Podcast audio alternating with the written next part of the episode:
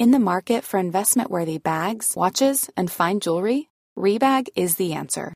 Rebag is a luxury resale platform where each piece is carefully inspected by experts to ensure quality and authenticity. Use Rebag to buy and sell finds from the world's top brands, including Louis Vuitton, Chanel, and Cartier. Head to Rebag.com to get 5% off your first purchase with code REBAGNEW. Shop today at Rebag.com. That's R E B A G.com. And use promo code REBAGNEW for 5% off your first purchase. Heraldo Media Group presenta Sergio Sarmiento y Lupita Juárez. Información veraz y oportuna con un toque personal y humano.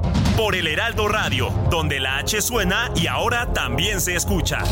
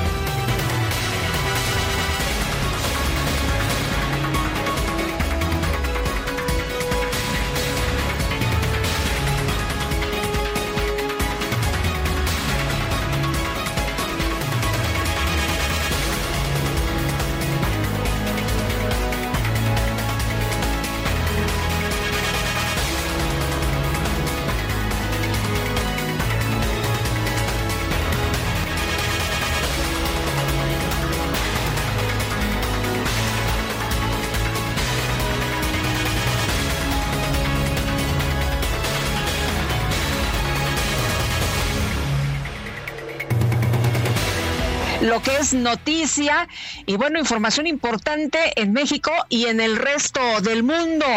Y bueno, pues vamos, vamos a empezar con el resumen. Empezamos con el resumen con 260 votos a favor y 196 en contra. La Cámara de Diputados aprobó en lo general y lo particular la reforma que extingue 13 fideicomisos del Poder Judicial. El dictamen fue turnado al Senado. Bueno, continuamos, hemos estado teniendo problemas, eh, de, carácter técnico, ya seguramente usted se dio cuenta. Eh, continuamos con la información. El Pleno de San Lázaro avaló solo una de las 68 reservas presentadas, la cual establece que los recursos derivados de la extinción de los fideicomisos del Poder Judicial deberán destinarse a los programas que permitan el cumplimiento del Plan Nacional de Desarrollo oposición calificaron esta reforma como un embate del Ejecutivo al Poder Judicial y un atraco a los trabajadores de la institución. La legisladora panista Margarita Zavala advirtió que la iniciativa viola la división de poderes. Sí afectan al derecho de los trabajadores y sí afectan a la operatividad de la justicia federal. Este dictamen este dictamen viola el principio de independencia de los poderes, de la división de poderes, viola el principio de progresividad de los derechos de los trabajadores, viola además el principio de debido proceso en el Congreso. El diputado Salomón de Movimiento Ciudadano consideró que el procedimiento legislativo no fue correcto, por lo que esta reforma podría ser impugnada ante la Suprema Corte de Justicia.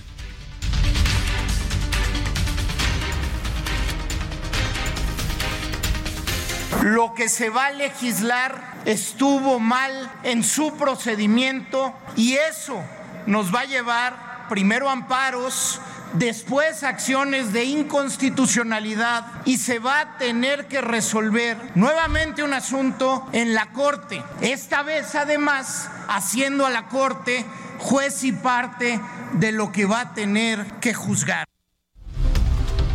Bueno, y parece que ya estamos de regreso con nuestra consola, con nuestra operación técnica. Eh, como les señalaba, hemos estado teniendo problemas esta mañana de carácter técnico. Parece que ya los hemos resuelto. Bueno, y, y, seguimos con el resumen. Sergio, el coordinador del PRI en el Senado, Manuel Añorbe, advirtió que en caso de que la eliminación de los fideicomisos del Poder Judicial se apruebe en ambas cámaras, pues la oposición eh, va a interponer precisamente acciones de inconstitucionalidad ante la Suprema Corte de Justicia también los morenistas, haciéndole eco a, las mañaneras, tratan de justificar lo injustificable para afectar a la Corte, afectar al Poder Judicial Federal, afectar a los trabajadores y los, y los propósitos por su propio peso caen. En ese sentido, te lo digo, vamos a actuar conforme a lo que nos permite la ley y lo vamos a hacer con acciones de.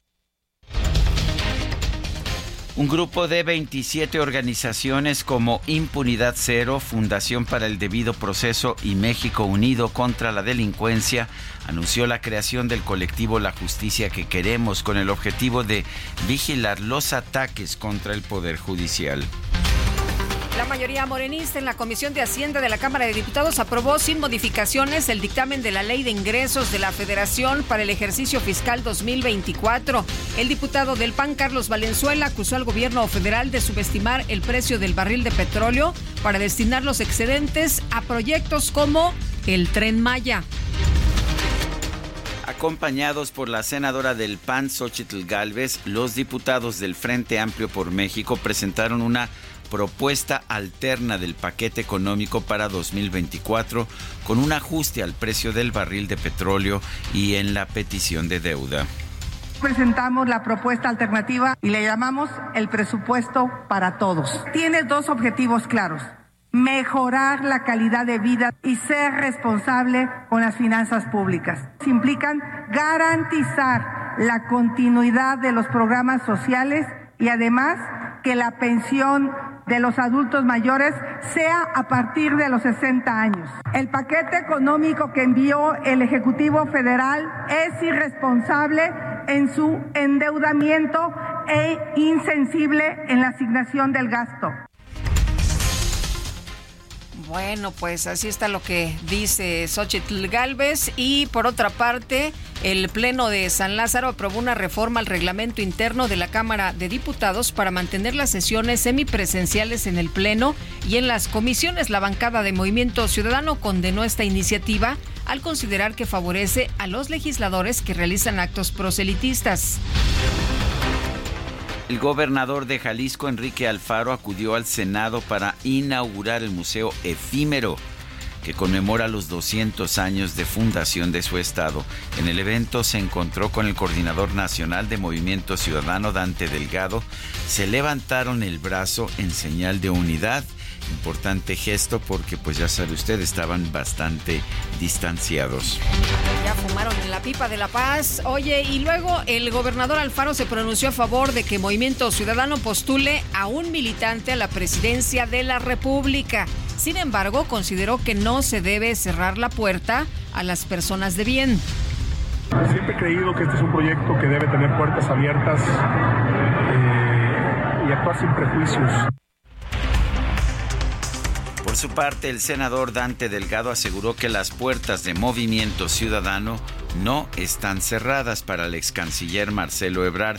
Señaló que cualquier ciudadano podrá aspirar a las candidaturas del Partido Naranja. No es que cierren puertas o no, estoy refiriendo a Liceo Ebrard. Y por otra parte está el trabajo que ha manifestado públicamente el gobernador Samuel García Sepúlveda. Entonces, dejemos que las cosas en política se vayan construyendo. Senadora del PAN, Xochitl Galvez, afirmó que va a acatar la orden del Instituto Nacional Electoral de limitar sus declaraciones relacionadas con sus aspiraciones políticas. Por su parte, la ex jefa de gobierno de la Ciudad de México, Claudia Sheinbaum, criticó que el INE le prohíba realizar actos proselitistas abiertos a cualquier ciudadano. Sin embargo, anunció que va a cambiar el formato de sus eventos. El dirigente nacional de Morena, Mario Delgado, anunció que su partido va a impugnar ante el Tribunal Electoral la resolución de la Comisión de Quejas del INE que ordena a Claudia Sheinbaum organizar sus eventos en lugares cerrados y exclusivamente dirigidos a militantes.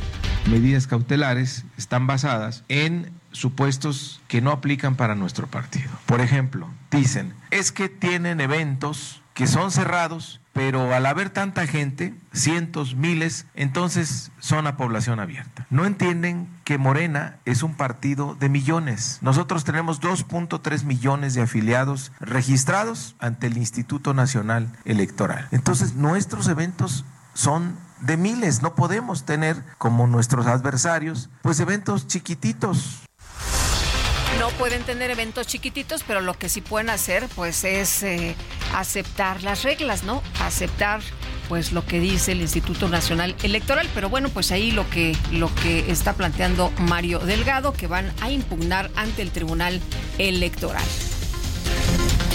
Y el Tribunal Electoral admitió a trámite el juicio para la protección de los derechos político-electorales que solicitó la senadora de Morena, Lucía Mesa por haber sido excluida del proceso interno de Morena en el estado de Morelos. Bueno, pues no todos quedaron contentos, ¿no? Ahí a los que no se les contempló, pues están eh, realizando este tipo de acciones y el exprista Jorge Carlos Ramírez Marín anunció su declinación a favor de Joaquín Díaz Mena en el proceso interno de Morena en el estado de Yucatán. Hola amigas y amigos, cada día más y más yucatecos queremos trabajar en unidad para que juntos podamos construir un gran Yucatán con igualdad de oportunidades para todos. Por eso le agradezco mucho al senador Jorge Carlos Ramírez Marín su disposición para que juntos podamos lograrlo. Y por supuesto, ese es nuestro objetivo. Yo le he reiterado a mi querido amigo Joaquín Díaz Mena, mi estimado Guacho, que contará con nosotros, con nuestro esfuerzo, con nuestra dedicación. Lo único importante es que Yucatán gane. Un juez federal vinculó a proceso a Simón Pedro de León Mojarro, ex coordinador de delegaciones de Sede Sol, por presuntamente haber firmado un contrato ilegal por más de 124 millones de pesos, vinculado con el caso de la estafa maestra. El juzgado cuarto de distrito en materia penal en el estado de Nuevo León sentenció a 90 años de cárcel a cinco militares que, ¿se acuerda usted de aquel caso de dos estudiantes del Tecnológico de Monterrey en 2010? Bueno, pues fueron sentenciados estos militares a 90 años de cárcel estos que participaron precisamente en el homicidio de dos estudiantes habían dicho pues que eran eh, pertenecientes, que eran miembros del crimen organizado y bueno, lo que hicieron fue pues ahí adecuar la escena para que coincidiera con lo que estaban diciendo, sin embargo se descubrió la verdad. Un grupo de hombres armados asesinó a Bruno Plácido Valerio, dirigente de la Policía Comunitaria de la Unión de Pueblos y Organizaciones del Estado de Guerrero. Se encontraba al sur de la ciudad de Chilpancingo. La policía de Hidalgo reportó que en el municipio de Tecozautla, presuntos delincuentes prendieron fuego a 50 gallos de pelea y dejaron una manta con amenazas contra el dueño de estas aves. El Instituto Politécnico Nacional dio de baja a un alumno identificado como Diego N, acusado de manipular con inteligencia artificial fotografías de sus compañeras para crear imágenes íntimas y venderlas. La sección 8 del Sindicato Nacional de Trabajadores de la Educación informó que dos asociaciones y un particular se desistieron de los amparos que presentaron para frenar la distribución de los libros de texto gratuitos allá en Chihuahua. El Comité de Moléculas Nuevas de la COFEPRIS emitió una opinión favorable para una de las dos vacunas contra el COVID-19 de la farmacéutica moderna, la Spyvax monovalente XBB.1.5. Durante su comparecencia ante el Senado como parte de la glosa del quinto informe del presidente López Obrador, la canciller Alicia Bárcena señaló que México fomenta una solución integral y definitiva del conflicto entre Israel y Palestina.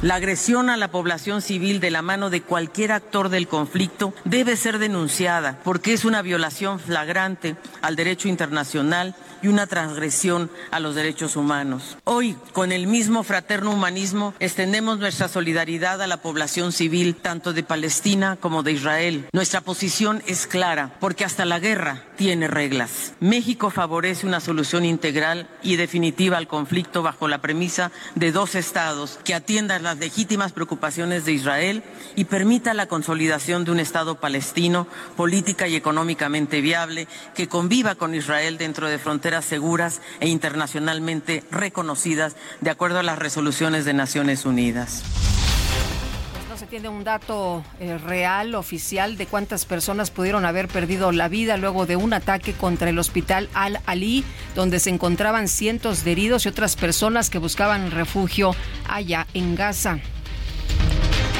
Daniel Hagari, portavoz del ejército de Israel, señaló que tras un análisis de sus sistemas de operación se determinó que el grupo Yihad Islámica Palestina lanzó varios cohetes a Israel, de los cuales algunos quedaron cortos explotando en el hospital de Gaza.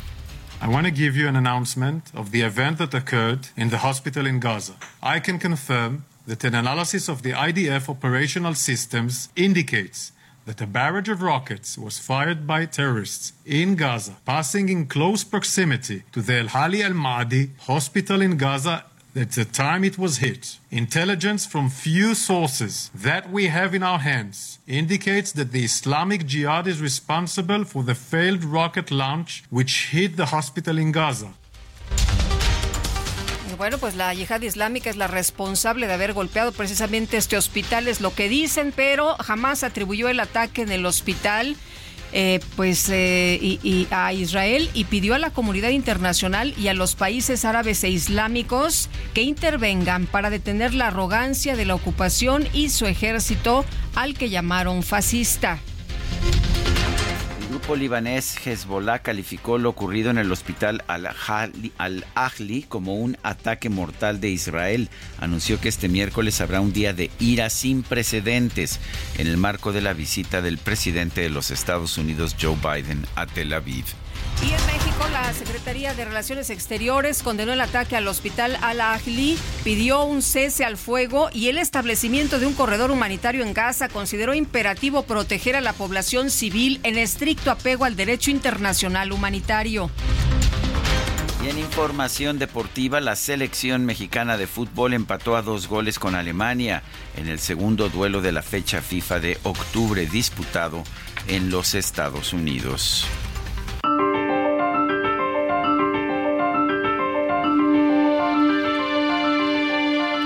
Y vamos a, vamos a la frase de este día.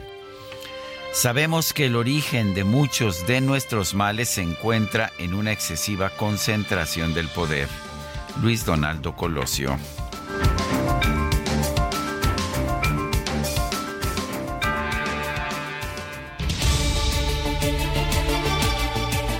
Vamos a, vamos a las preguntas. Ayer preguntábamos, ¿es verdad, como dice AMLO, que los recortes a los fideicomisos del Poder Judicial no afectarán a los trabajadores?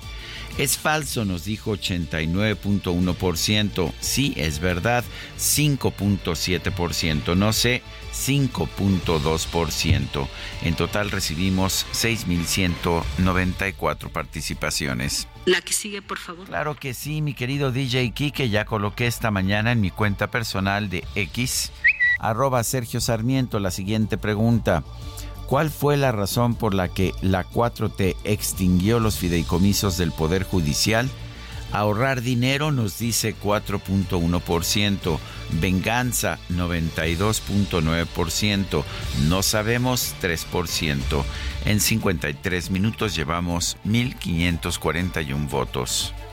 Infinity QX60, rediseñada para darle poder a tu estilo de vida. Ahora con 36 meses sin intereses o bono flexible. Descúbrela en Infinity Pedregal, Avenida Insurgente Sur, número 1355, Jardines del Pedregal. Teléfono 5555 285344. Válido del 3 al 31 de octubre. CAT promedio 10.7% sin IVA para fines informativos. Consulta www.infinity.mx diagonal promociones.html.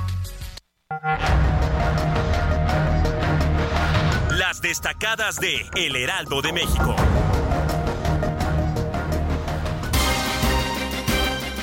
Y está con nosotros aquí en la cabina Ángel Gutiérrez. Ángel, ¿qué tal? Muy buenos días. Lupita Sergio, así es, muy buenos días eh, en este miércoles ya a mitad de semana. Y pues vamos a empezar de una vez con las destacadas del Heraldo de México. En primera plana, Fondo Monetario Internacional sugiere reformas para nearshoring. El organismo considera que de las principales economías de América Latina, el país es el que más puede beneficiarse por su cercanía con Estados Unidos. País. Morena y aliados dan fin a fondos judiciales. Diputados hacen mayoría y avalan recorta el Poder Judicial. Trabajadores siguen con protestas. Ciudad de México, Pablo Vázquez se logró revertir tendencia. Ante diputados destaca incautación de 5.000 kilogramos de cocaína. Estados, Guerrero, asesinan a Bruno Plácido, era líder de la policía comunitaria del estado de Guerrero. Orbe, guerra y tragedia, se culpan de ataque a hospital. El gobierno de Israel acusó al Yihad Islámica Palestina del atentado que dejó unos 500 muertos, entre ellos varios niños.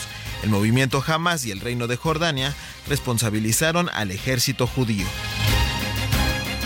Y finalmente en meta, selección mexicana, superan prueba compleja. Los verdes hacen un grato partido para empatar con Alemania tras superar a Ghana. Lupita Sergio, hasta aquí las destacadas del Heraldo de México. Muchas gracias Ángel, muy buenos días.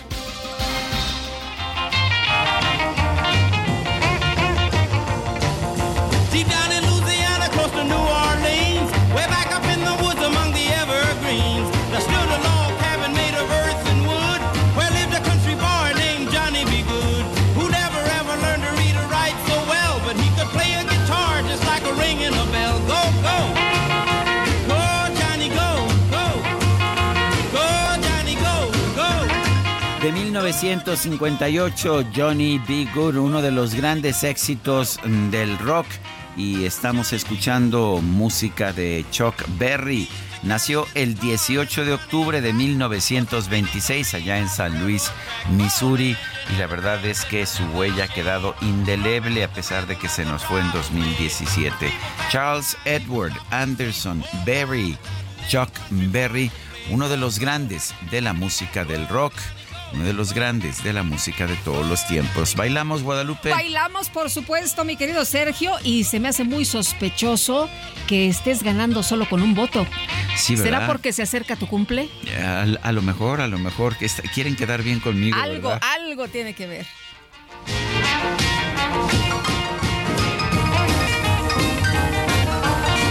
Nuestro número de WhatsApp 55 20 10 96 47. Mándenos mensajitos.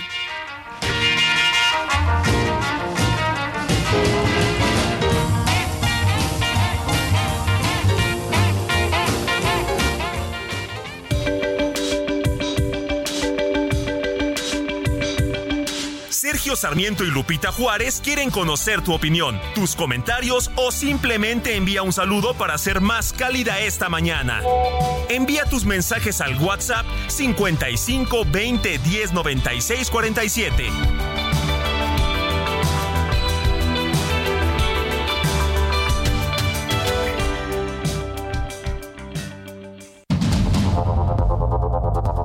Continuamos con Sergio Sarmiento y Lupita Juárez por el Heraldo Radio.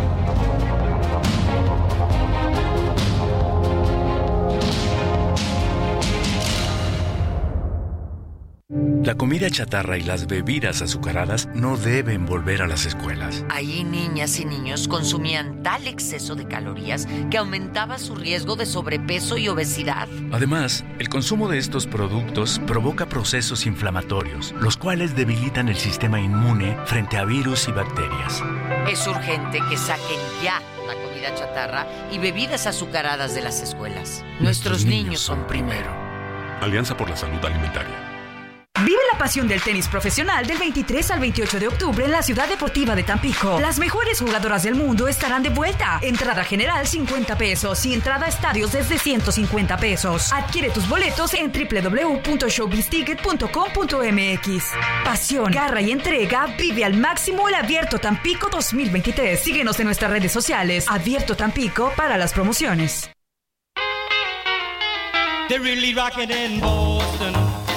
In Pittsburgh, PA, deep in the heart of Texas, and round the Frisco Bay, all over St. Louis, and down in New Orleans, all the cats wanna dance with sweet little 16, sweet little 16. She just got to have about a half a million a famed autographs her wallet filled with pictures. She gets them one by one. Becomes so excited. Watch her look at her run, boy. Bueno, pues seguimos escuchando a Chuck Berry. Esta se llama Sweet Little Sixteen, dulce chica de, de 16 años.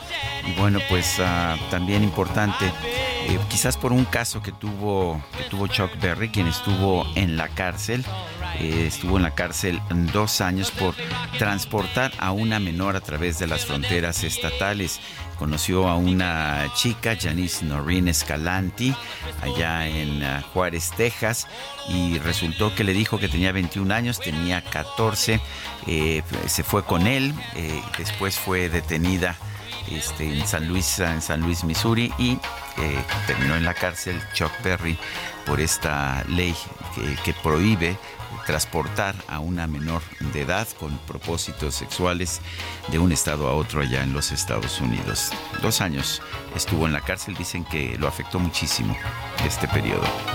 Bueno, y vámonos a los mensajes. Buen día, queridos campeones de la información matinal. Don Sergio, llegó el momento de convocar la encuesta mano alzada para nombrar al comité de festejos de nuestro cumpleaños. Yo también, mismo día, pero ocho años más. Es lo que nos dice José Luis Corces. Un gran abrazo. Y dice otra persona, excelente día Sergio y Lupita, el presidente publicó la venta de Mexicana de Aviación, pero a los empleados no nos han pagado completo, nos dieron una parte y seguimos sin saber cuándo nos pagarán la otra. ¿Saben algo? Les mando saludos, soy Claudia desde Azcapotzalco. Eh, saludos en este frío ombligo de la semana, Sergio y Lupita, soy su radioescucha consentido, Jesús Díaz de Azcapotzalco. ¿Saben por dónde estarán hoy las protestas chilangas de cada día para evitar esas zonas. Digo, hoy es cumpleaños también de Marsalis, pero, Winton Marsalis, pero seguro soy el único gato jazz de la audiencia. No, a mí me encanta Winton Marsalis, me parece el saxofonista, uno de los saxofonistas eh, más importantes y realmente eh, trompetista, perdón, es trompetista, compositor, arreglista de los más importantes.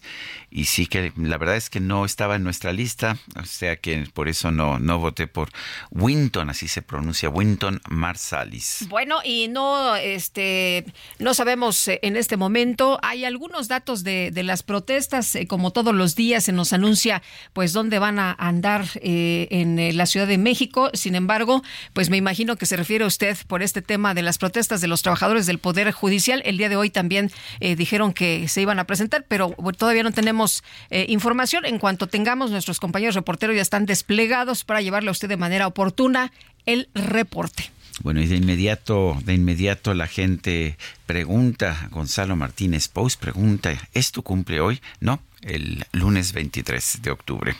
Nada más que aquí empezaron los, de aquí los, festejos. prefestejos. Así es. Bueno, son las 7 de la mañana con 35 minutos. Ayer en algunos países de Medio Oriente se reportaron a través de redes sociales ataques a las embajadas de Estados Unidos, Israel, Francia y Reino Unido. Hubo protestas masivas también por el conflicto entre Israel y Hamas. ¿Qué tanto pueden escalar estas protestas? Ya vimos, de hecho, pues el caso allá en, ah, en Bélgica de un, ah, pues de un musulmán que mató a dos suecos.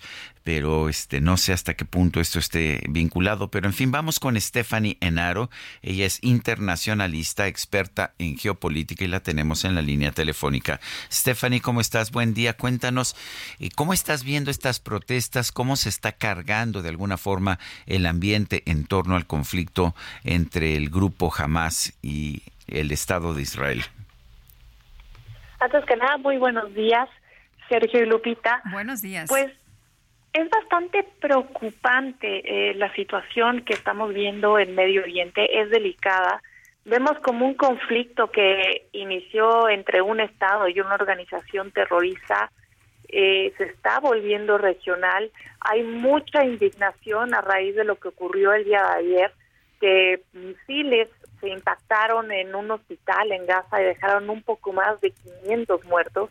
Y sobre esto hay versiones encontradas. Para el mundo árabe los responsables son los israelíes y Israel dice que fueron misiles desviados de Hamas y esto obviamente ha encendido al mundo árabe. Irán ha dicho que se acabó el tiempo y ha llamado justamente el día de hoy a un día de la ira sin precedentes que vemos que muy fácil se puede expandir por todo el mundo porque estamos de regreso a ese choque de civilizaciones, a esa guerra entre culturas, en donde vivimos un poco algo similar en el 2015, no con Hamas, sino con el Estado Islámico en Europa, viendo atentados en París, en Madrid, en Londres, en donde blanco eran no solamente los estados, sino la población civil y el terror tomó las calles. Eh, Stephanie, de hecho, iba a haber un, eh, eh, un encuentro de, del, eh, pues la, del representante de la autoridad palestina con Joe Biden y este encuentro se ha cancelado precisamente a raíz de lo que mencionas, de este ataque en el que se echan la culpa unos y otros al hospital allá en Gaza. Y bueno, a raíz de esto, pues vimos un montón de marchas, de manifestaciones de estos ataques en contra de las embajadas. Y bueno, Israel está ordenando precisamente que se desaloje de manera inmediata todo su personal ahora de su embajada en Egipto. ¿Esto es lo que vamos a estar viendo en las próximas horas? Probablemente sí. Eh, Estados Unidos ha ordenado que se desaloje su embajada en Egipto, también en Líbano. Y esto es realmente preocupante porque dicen que la seguridad en Líbano es impredecible.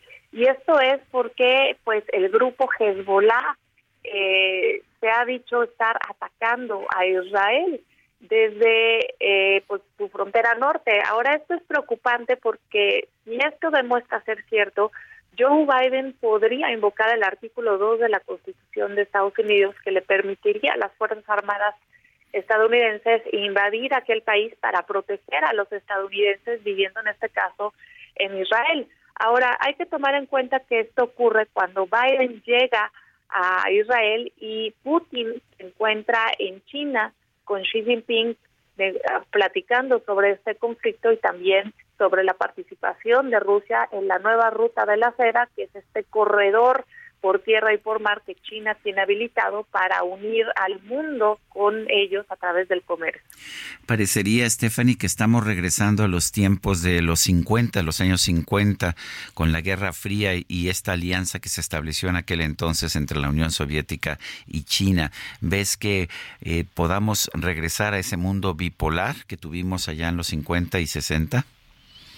Me parece, Sergio, que la ecuación sería un poco más complicada porque en este momento no sería un mundo bipolar, sería un mundo unipolar. Y yo creo que va a influir mucho lo que Estados Unidos pueda o no hacer después de esa visita. Israel es el último bastión que le queda a Estados Unidos en Medio Oriente y esto definitivamente va a poner a prueba la influencia de Estados Unidos en la región y podría salir bastante debilitado.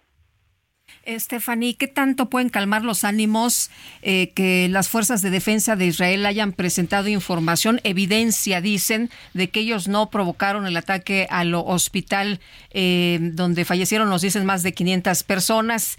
Eh, y bueno, hay información también, eh, han dado a conocer unas eh, conversaciones, al parecer, entre los terroristas que eh, pues hablan de que se equivocaron, de, de, que, de que ellos son los responsables de este, de este ataque. Sí, así es. justamente la mayor parte de esta información es que la presenta Israel. Entonces mucha gente no está convencida, hay mucha confusión y yo creo que eh, equipos de investigación independientes, como este el caso, el que está liderando la BBC de Londres o el que está liderando Al Jazeera, podrían ayudar a esclarecer más la situación. Bueno, pues yo quiero agradecerte, Stephanie Enaro, internacionalista, experta en geopolítica, el que hayas conversado con nosotros y nos hayas ayudado a entender pues esta compleja situación que estamos viviendo. A ustedes, Sergio Lupita, que tengan un excelente día. Igualmente, muchísimas gracias, Stephanie. Y bueno, está saliendo información en las últimas horas, se ha dado a conocer pues eh, una serie de videos en los que se ve el hospital donde ocurrieron ayer estos hechos. Y bueno, hay quien señala, a ver, el hospital no fue bombardeado, cayó un cohete y esto ocurrió en el estacionamiento. Bueno, pues ahí, ahí la información que se ha difundido en las últimas horas. Bueno, y por, por otra parte, el propio presidente de los Estados Unidos, Joe Biden, eh, dice que el otro, el otro equipo, se refiere a los a Hamas, parece estar detrás de esta mortal explosión en un hospital. Bueno, y la titular de la Secretaría de Relaciones Exteriores, Alicia Bárcena, compareció ayer en el Senado de la República, hizo referencia precisamente pues esta situación que hay entre Israel y Palestina. Misael Zavala, cuéntanos qué tal, muy buenos días. Muy buenos días, Lupita. Buenos días, Sergio. Efectivamente, Lupita, pues al comparecer en el Senado de la República, la canciller Alicia Bárcena reveló que el gobierno federal está ampliando una estrategia para detectar drogas sintéticas y precursores que entran y salen del país a través de los puertos del Pacífico y el Golfo de México. Durante cinco horas, la canciller compareció como parte de la glosa del quinto informe de gobierno federal, donde pues dijo que la plataforma CISUS, que es un sistema de trazabilidad de sustancias importadas y exportadas en el país, se extenderá ahora a los puertos de Lázaro Cárdenas, Salina Cruz y Ensenada en el Pacífico, así como en los puertos del Golfo en Altamira, Veracruz y Coatzacoalcos.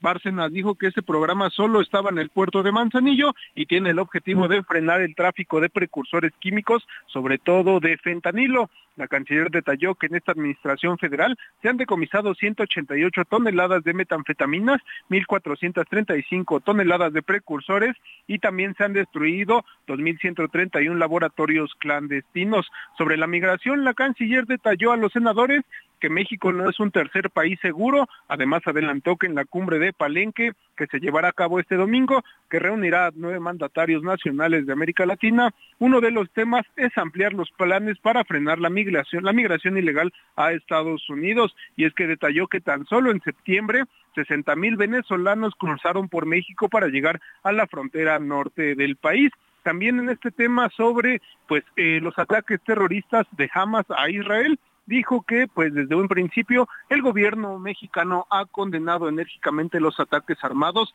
tanto en Israel también como en Ucrania por parte de Rusia. La canciller mexicana destacó que en el conflicto que estalló por el ataque de Israel por parte de Hamas, el gobierno de México pues ha condenado esos ataques, además abogan por el diálogo y la paz entre ambas naciones. Sergio Lupita, Muchas gracias, Misael. Muy buenos días. Se nos perdió ahí, al, final, pero ya había terminado. Sí, sí, y bueno, pues interesantes las declaraciones de Alicia Bárcena. Decía ella que de acuerdo al derecho internacional, Israel tiene la facultad de defenderse, ¿no? Que no se debe justificar, por supuesto, el ataque a la población civil. Creo que hay, hay reglas de guerra y sí, el derecho a la autodefensa es una de las reglas pero es nada más a la autodefensa, no te permite atacar poblaciones civiles, efectivamente. La Cámara de Diputados tiene como fecha límite para aprobar la ley de ingresos de la Federación el próximo viernes 20 de octubre. En la línea telefónica, Jorge Triana, diputado federal por el Partido Acción Nacional. Jorge, ¿cómo estás? Buenos días, gracias por tomar nuestra llamada. Eh, todo parece indicar que Morena va a usar la planadora como lo hizo en el Senado, ¿no? ¿Qué tal, Sergio Lupita? Buenos días. Buenos pues días. sí, eh, mira, ha sido una constante que, que se ha utilizado la planadora, eh, o, lo, o lo que es lo mismo, no se le ha movido ni una coma.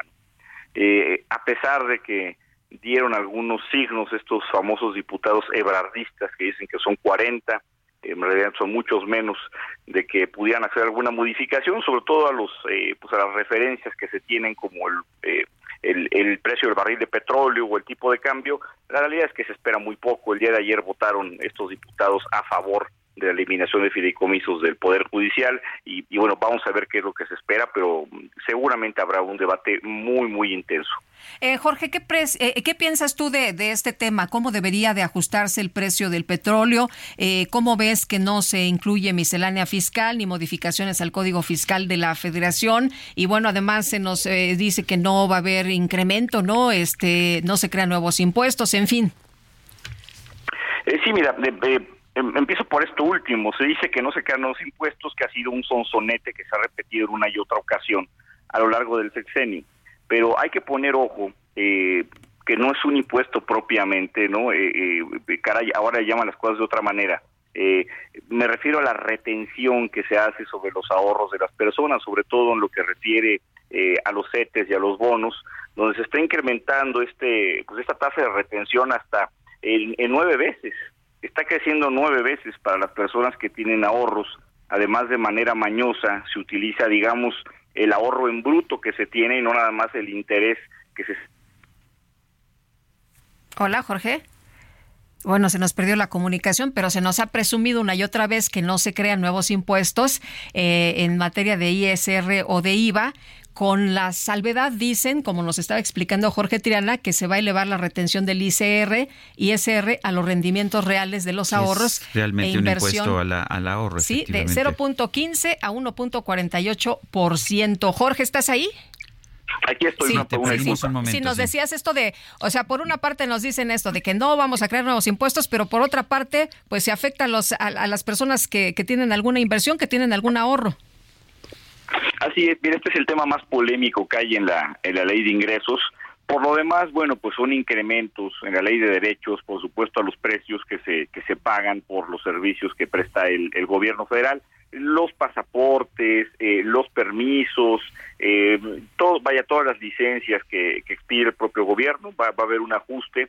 Eh, en promedio, este ajuste, estamos hablando que es de alrededor de, de 7-8%, es alto, es alto en muchos casos, eh, pero bueno, el debate central en cuanto a ley de ingresos se refiere está pues en estas en, estas cifras referenciales que, propone el gobierno, que fueron entregadas desde el día 8 de septiembre, y en esta parte que tiene que ver con la tasa de retención al ahorro que vaya parece eh, hasta hasta película de terror, pero lamentablemente es una triste realidad lo que se pretende hacer.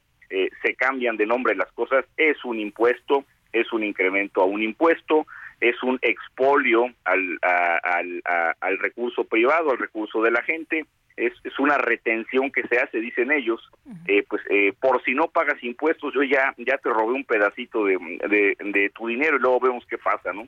Eh, muy lamentable lo que se pretende y sobre todo pues que se pretende sacar la planadora una vez más. Eh, eh, Jorge, ¿qué opinas del déficit y del endeudamiento? Pues una, una bomba de tiempo que se está eh, activando y que no vamos a ver los efectos o la detonación de esta bomba en este momento, pero sí la va a ver la siguiente administración, quien ocupe la presidencia de la República, independientemente de quién sea eh, el siguiente año. Se, se, una, una crisis fiscal de fin de sexenio, ya ha sucedido en algunas otras ocasiones. Esto es, en términos eh, coloquiales, el gobierno va a tener menos ingresos de los que necesita para pagar sus compromisos. Como si una familia tuviera eh, 100 pesos en la bolsa, pero tiene que pagar 200 pesos de colegiaturas, de gasolina, de supermercado, eh, de mensualidad del carro, etcétera, y bueno, pues no hay dinero para cubrir estos gastos. Cuando no hay dinero para cubrir estos gastos que hacen, se utiliza una tarjeta de crédito, se pide un préstamo. Lo mismo va a pasar aquí. Como no hay dinero para cubrirlo, pues la única solución es más deuda, que de por sí está incrementándose de manera vertiginosa, eh, ya con proporción del Producto Interno Bruto, eh, ya acumulado en este sexenio, 1.7 billones de pesos, eh, lo que propone el, el, gobierno, la Secretaría de Hacienda. y la otra opción es el incremento de impuestos, cosa que no ha querido hacer el gobierno y que han sido como sus banderas en materia de manejo de las finanzas del país. Entonces, bueno, pues se avecina un panorama negro, esta, esta situación la va a tener que solucionar quien gobierne a partir de el mes de octubre del año 2024 y lamentablemente los platos rotos los va a pagar la gente porque está utilizando la política de pague eh, de, de gaste ahora, pague después, con el pretexto de terminar estas obras icónicas del gobierno pero la realidad es que ha habido un manejo muy irresponsable de las finanzas, sobre todo al momento de articular este este presupuesto y este paquete económico en general para, para el 2024. Eh, Jorge, pero lo que se le dice a la gente es que todo está bien, que vamos bien, que eh, pues eh, no hay endeudamiento en, en, este sexenio, aunque dicen que es pues mucho más que lo que se endeudó en México en el sexenio de Peña Nieto, ¿no? Sí, por supuesto que hay endeudamiento, y por supuesto que, que ha habido incremento no de impuestos como tal, pero mañosamente manejado algunas tasas eh, eh, y algunos eh, cobros de manera de manera pues muy muy falsaria en años anteriores. Recuerdo por ejemplo el, este nuevo impuesto que no le quieren llamar así a las plataformas digitales no eh, a Netflix a este a Uber etcétera que se cobraron en eh, eh, en el año 2021 entonces bueno sí ha habido incremento de impuestos sí hay una tasa acumulada con respecto al producto interno bruto que era del 50% del producto interno más bien ya es más de más del 50% con respecto al al, al, PIB sí sí hay más deuda. Lo que se nos dice es que la, la inflación ha sido controlada, lo cual es cierto, y se nos dice que hay un superpeso, pues ya ha habido un fortalecimiento de nuestra moneda, pero pues esos dos temas no los ve el gobierno, no son una graciosa concesión del gobierno. Tenemos un Banco de México que tiene autonomía y que es responsable de la política monetaria del país y gracias a eso estamos muy bien blindados. Eh, eh, pero la realidad es que se está acumulando se está dejando eh, pues eh, que, que, el vaso se llene y en algún momento se va a desparramar y esto lamentablemente va a suceder el año que viene. Jorge Atriana, diputado federal por el PAN, gracias por hablar con nosotros. Les agradezco mucho, Lupita, Sergio, les mando un saludo. Gracias, hasta luego, Jorge. 7 con 53. En ocasiones la vida nos pide ser atrevidos, en otras nos pide comportarnos. Con Gran Cherokee puede ser todo al mismo tiempo porque combina poder, lujo y tecnología para redefinir tu historia. Jeep Grand Cherokee, civilizado y salvaje. Jeep, solo hay uno. Y vámonos con información de Mario Miranda desde Periférico Sur. Mario, ¿qué tenemos a esta hora de la mañana? Cuéntanos, buenos días. Lupita Sergio, muy buenos días. Tenemos información vial al momento. Informar a los amigos automovilistas que en estos momentos tenemos carga vehicular en el anillo periférico, lo que es en el tramo de Molinos a la avenida San Jerónimo. En el sentido opuesto encontraremos buen avance de Luis Cabrera hacia San Antonio. También quiero informar que la avenida Molinos presenta bastante carga vehicular en el tramo de periférico a la avenida Revolución. También informarte que el circuito interior Río Mescuat también presenta bastante carga vehicular en esta zona donde se encuentra una escuela, donde entras al, túnel, al desnivel de Río Churbusco, encontremos bastante carga vehicular, ya que es la hora de la entrada de los alumnos a la escuela y está bastante saturada esta zona. Sergio Lupita es la información al momento. Muy bien, muchas gracias, Mario. Tenemos pendiente, buenos días. Buenos días. Nosotros vamos a una pausa y regresamos.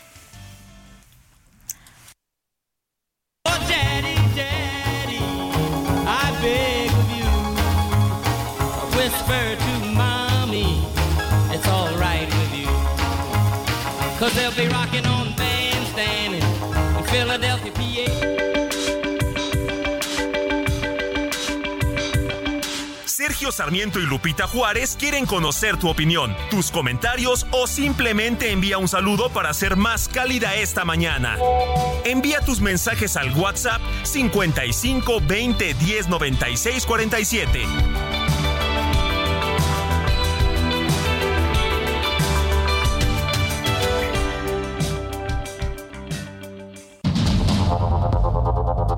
Continuamos con Sergio Sarmiento y Lupita Juárez por el Heraldo Radio.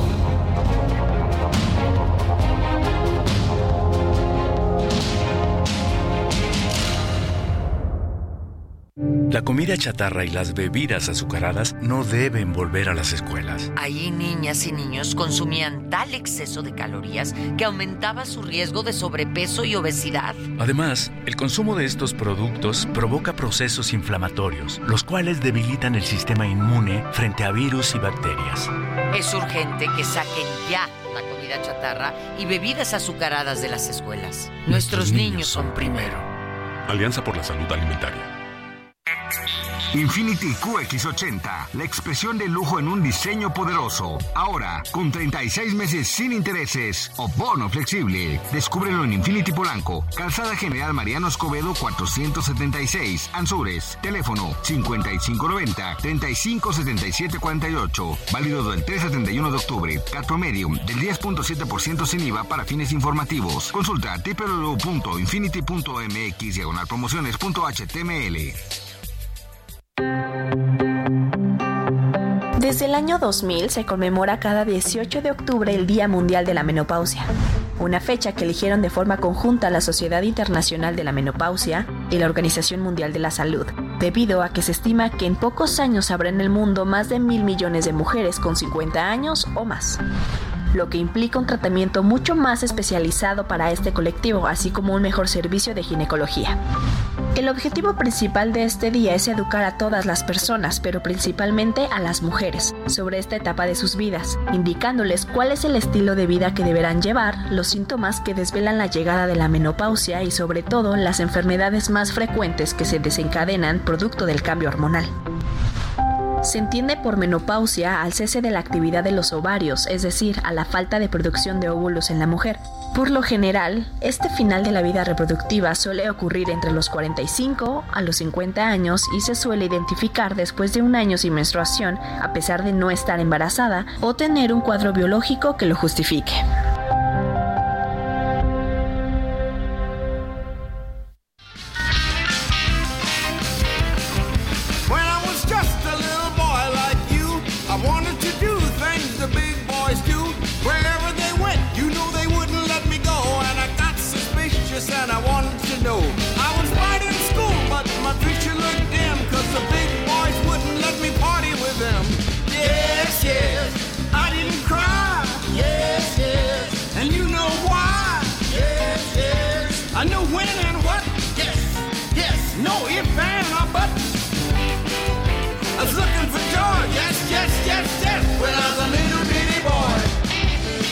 Música de Chuck Berry, esto se llama Big Boys. Chuck Berry, nacido, nacido el 18 de octubre de 1926, uno de los grandes, uno de los creadores del rock and roll.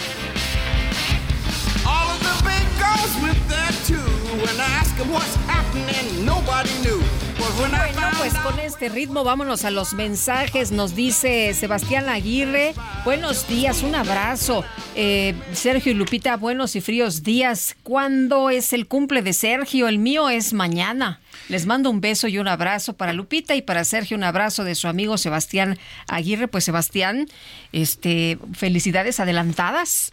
Bueno, y uh, dice otra persona, Carlos Hurtado, en estos días, Marsali, Yoyomá, Sarmiento y Hurtado. 15 de octubre, 14, no, 14 de octubre, Carlos Hurtado, Sergio Sarmiento, 23 de octubre, Yoyo Marsalis, 18 de octubre, Yoyo Ma creo que es el 7 de octubre, si no mal recuerdo. ¿Y Carlos, dónde va a ser la fiesta? Sí, ¿verdad? ¿Dónde dijiste? ¿Dónde dijiste? Oye, nos dice eh, otra persona, buen, buen día, eh, Sergio Lupita, Ángel y DJ Quique, los legisladores de Morena acatando la orden para atacar a la Suprema Corte de Justicia, incluyendo a los diputados que están con Marcelo Ebrard, todo sea para seguir generando distracciones de los temas importantes como los asesinatos en el país. Soy José Ricardo García Camarena del Estado de México. Dice Rodolfo Contreras desde Querétaro, Venturoso, miércoles, la 4T triturando los otros dos poderes de la Unión que podría salir mal. Lamentable. Bueno, y vámonos al clima, ¿no? Vámonos al clima El pronóstico del tiempo con Sergio Sarmiento y Lupita Juárez.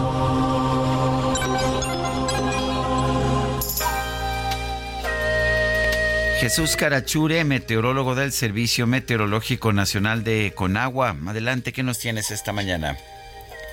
Hola Lupita, hola Sergio, buenos días, muy buenos días al auditorio que nos escucha. Pues este día miércoles eh, tenemos tres consideraciones importantes eh, meteorológicamente hablando. Tenemos por un lado eh, una disminución en las precipitaciones en gran parte del territorio nacional, como lo vamos a ver.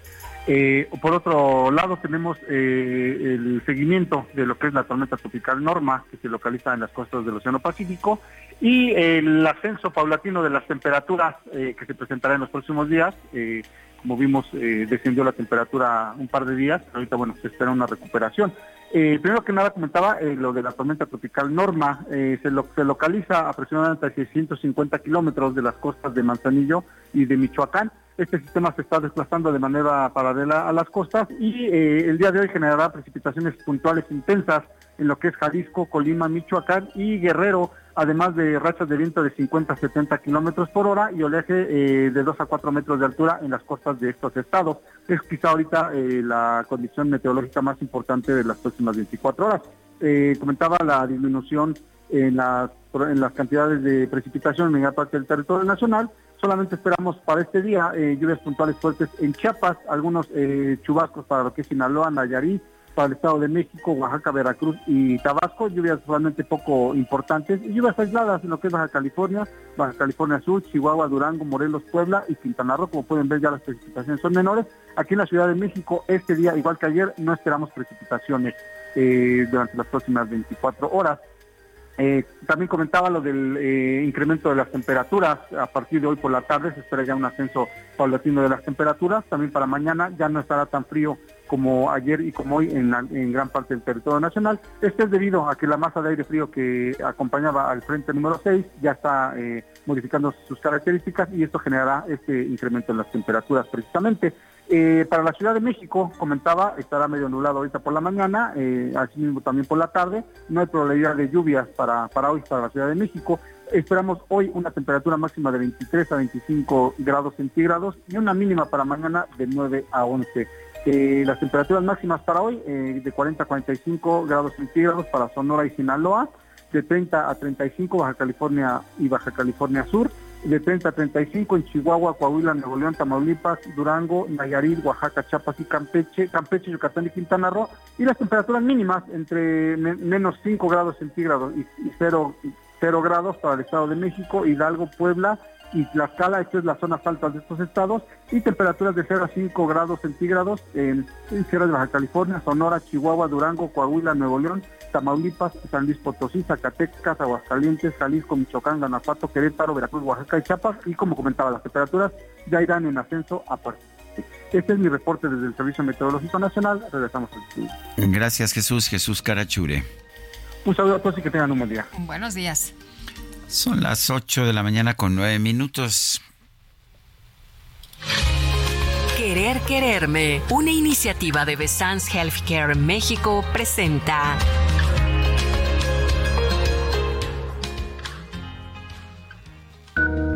Así es, Lupita, Sergio, amigos del Heraldo Radio, como siempre me da mucha alegría saludarlos esta mañana y preguntarte a ti, si eres mujer mayor de 48 años y estás presentando periodos cortos de menstruación, de bochornos, ganas urgentes de orinar, ansiedad y más, bueno, pues déjame decirte que estás llegando al periodo de la menopausia. Descubre qué hacer y cómo llevar una vida tranquila en esta que es una nueva etapa. Y fíjate, lo que no nos han dicho de la menopausia, que algunos signos y síntomas son que en los años previos a la menopausia inician los trastornos de la menstruación, es decir, irregularidades en el periodo, que aparecen bochornos, que es una sensación de incremento en la temperatura corporal. Otras manifestaciones clínicas son resequedad en la vagina, disminución en el deseo sexual y más ganas de orinar. Aunque es una etapa diferente en la vida de la mujer, eso sí que no lo podemos negar, no es negativa, tiene aspectos positivos, por ejemplo, adiós a la regla estabilización de las hormonas, no hay riesgo de embarazo, es momento de experimentar y vivir, así es que hay que aprovechar este cambio. Algunos mitos comunes son los siguientes, que la vida se acaba cuando inicia la menopausia que algunas mujeres no tienen menopausia y que todos los síntomas son iguales para todas las mujeres. ¿Saben qué? Que juntas podemos aprender más sobre nuestra salud en cada etapa de la vida. Eso es lo más bonito y es lo bueno. Yo les invito a que conozcan más en un episodio de Punto Saludable junto con Querer Quererme. ¿Y esto dónde lo podemos escuchar? Bueno, pues es muy fácil, fíjense. En este episodio de Punto Saludable, que podemos escucharlo en Spotify, en Amazon Music y en Acast, es lindo porque también, además de hacerlo por este medio, podemos seguir en redes sociales, en instagram.com diagonal el heraldo podcast, en tiktok.com diagonal arroba el heraldo podcast. Así es que es fácil,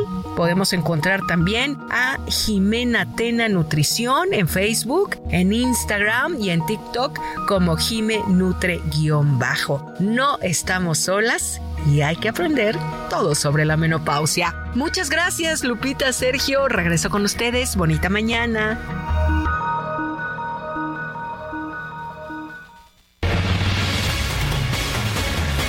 ¿A qué vamos entonces?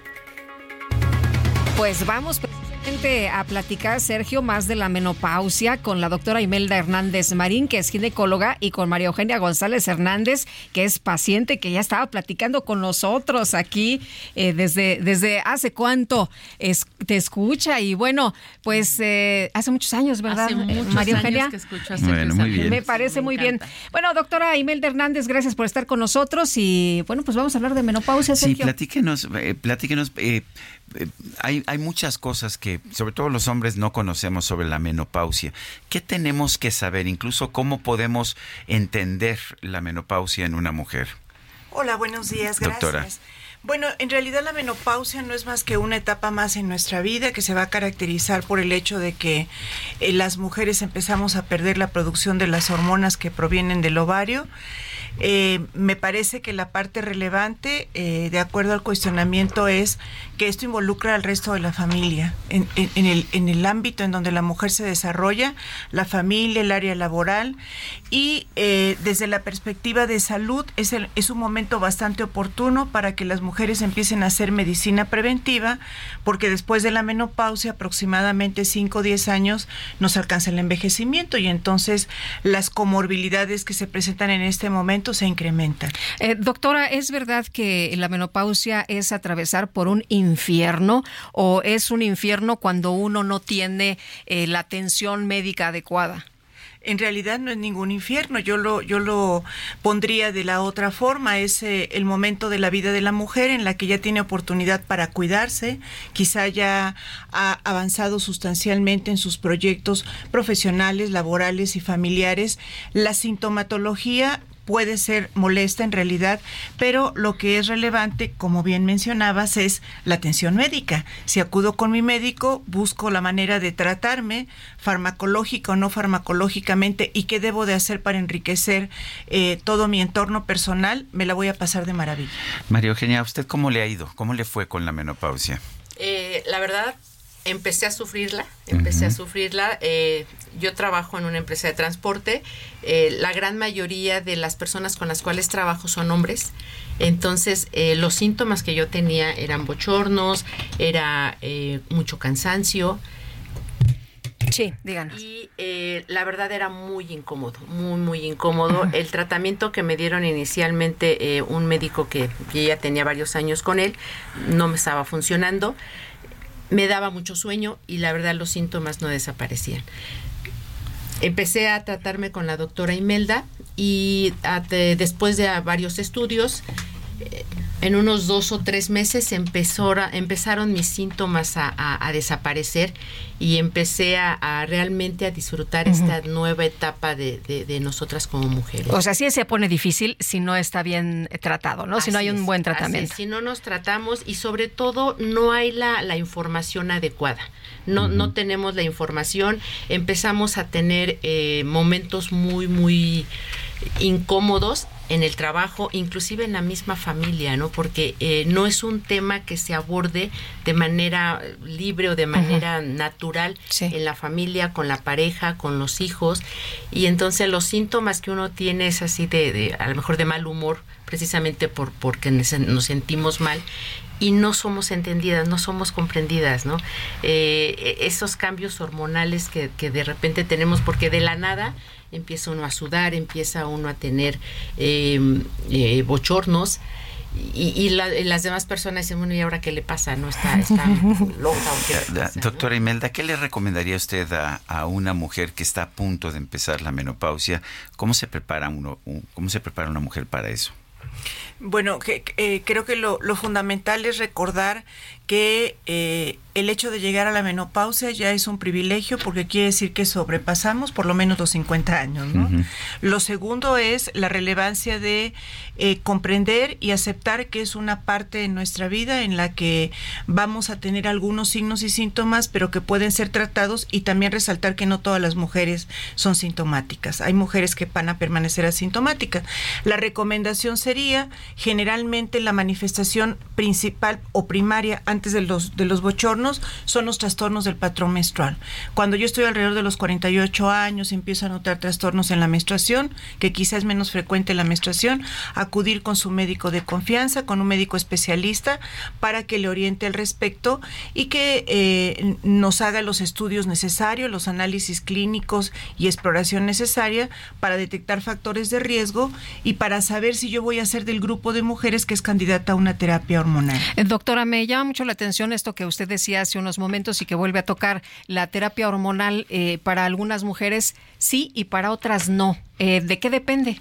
Depende de dos cosas. La primera es que solo actualmente, de acuerdo a los consensos mundiales, hay solo cuatro indicaciones para la terapia hormonal. Uno son los bochornos, lo segundo es prevenir la osteoporosis en mujeres de riesgo, la tercera indicación es el tratamiento de las manifestaciones genitales y urinarias de urgencia para orinar, disminución de la lubricación, entre otros, y cuatro, aquellas mujeres que debutaron con la menopausia antes de los 40 años, que es un cuadro muy temprano con más riesgo. O sea, ¿se puede empezar antes de los 40 años? La menopausia fisiológica empieza después de los 40 años y es la ausencia menstrual por lo menos durante un año consecutivo de, esta, ¿no?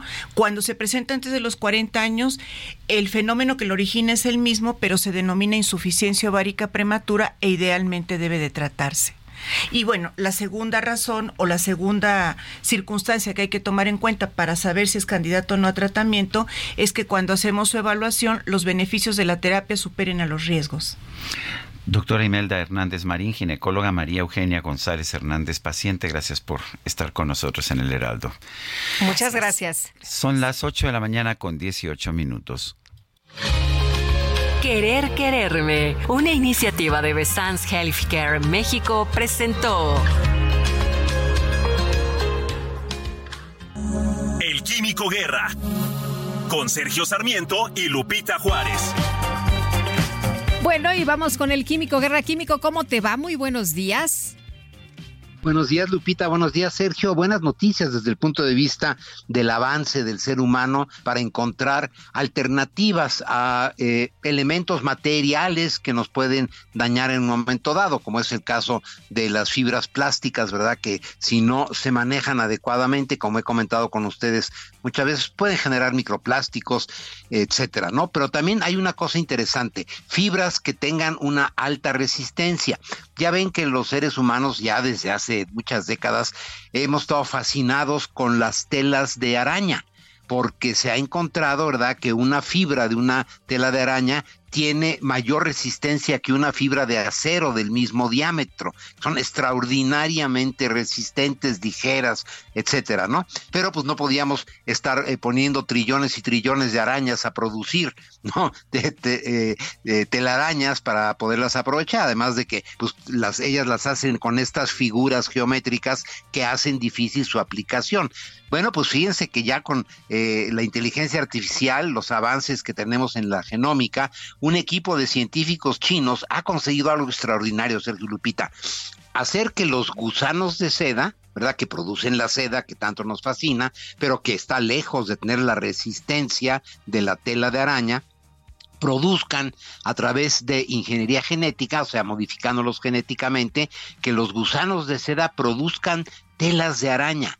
Imagínense qué cosa tan increíble. Bueno, pues esto va a aumentar muchísimo la producción de estas fibras de telas de araña y que pueden usarse como fibras de gran resistencia. Por ejemplo, para que tengamos una idea, las telas de araña tienen mayor resistencia que el Kevlar. El Kevlar es la fibra que se usa en los chalecos antibala, por ejemplo, en algunas eh, protecciones, ¿no? Como armaduras en caso de guerra, etcétera, para proteger eh, vehículos, personas, etcétera, ¿no? Es el Kevlar famoso. Bueno, pues la tela de araña tiene mayor resistencia que el Kevlar. Ahora, para producirlo en una comercialización a gran escala, pues ya es posible con los gusanos de seda. Para copiar a la naturaleza, los procesos eh, desarrollados ahora por los, por los chinos tuvieron dificultades para aplicar, fíjense, y, no se podía hacer lo de la tela de araña en otros animales porque la araña única especie, los arácnidos, producen a la vez que la fibra está tan resistente,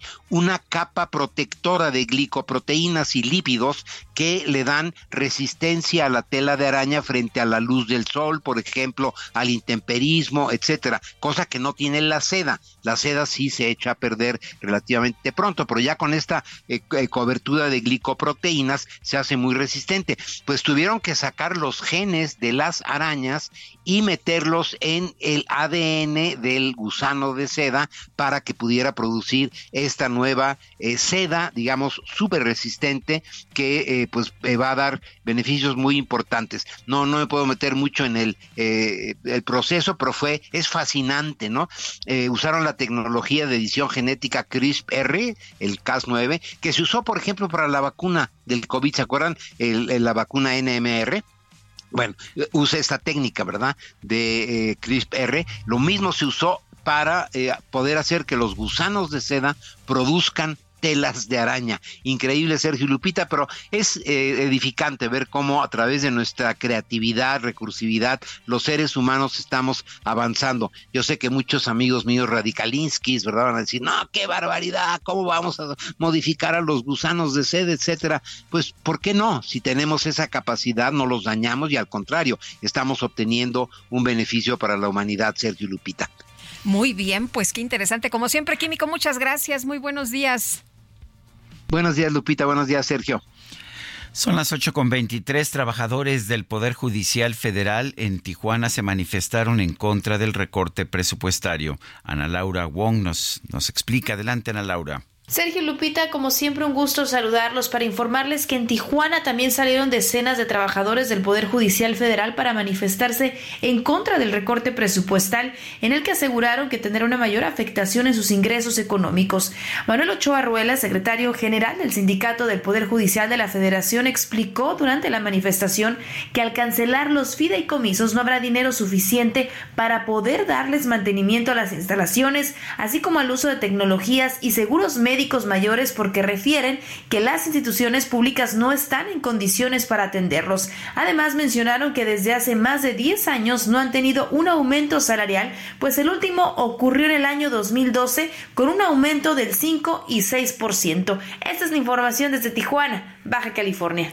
Gracias Ana Laura Wong, son las 8 con 24 nuestro número de WhatsApp. Mándenos mensajes 55 20 10 96 47. Vamos a una pausa y regresamos.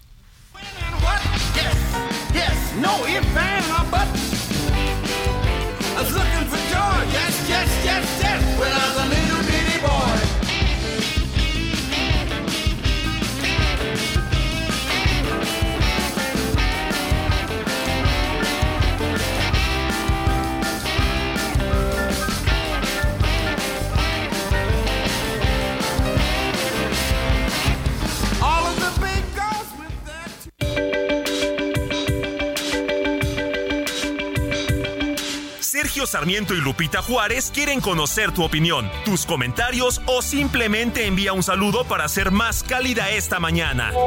Envía tus mensajes al WhatsApp 55 20 10 96 47.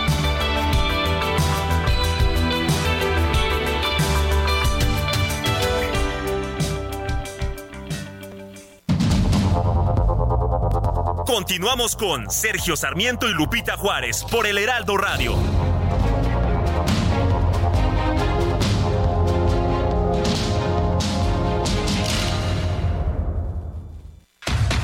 Abierto Tampico del 23 al 28 de octubre. Disfruta del mejor tenis del mundo en Tampico. Boletos desde 150 pesos. Más de 15 restaurantes, firmas de autógrafos, juegos infantiles y mucho más. Garra, pasión y entrega. Ven y disfruta con nosotros. Boletos en www.showbizticket.com.mx. Síguenos en redes sociales.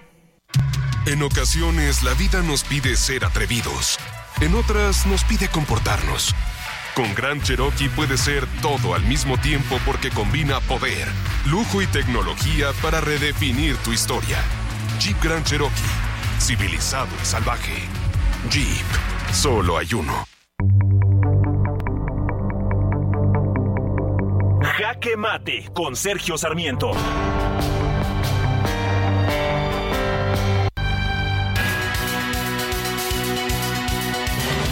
Nuevamente ayer el presidente de la República utilizó su mayoría en el Congreso para, para imponer su voluntad y en este caso su voluntad es extinguir 13, 13 fideicomisos que la Suprema Corte de Justicia y el Poder Judicial en general tienen en buena medida para apoyo a sus trabajadores, para apoyar servicios médicos, para apoyar pensiones y para apoyar infraestructura.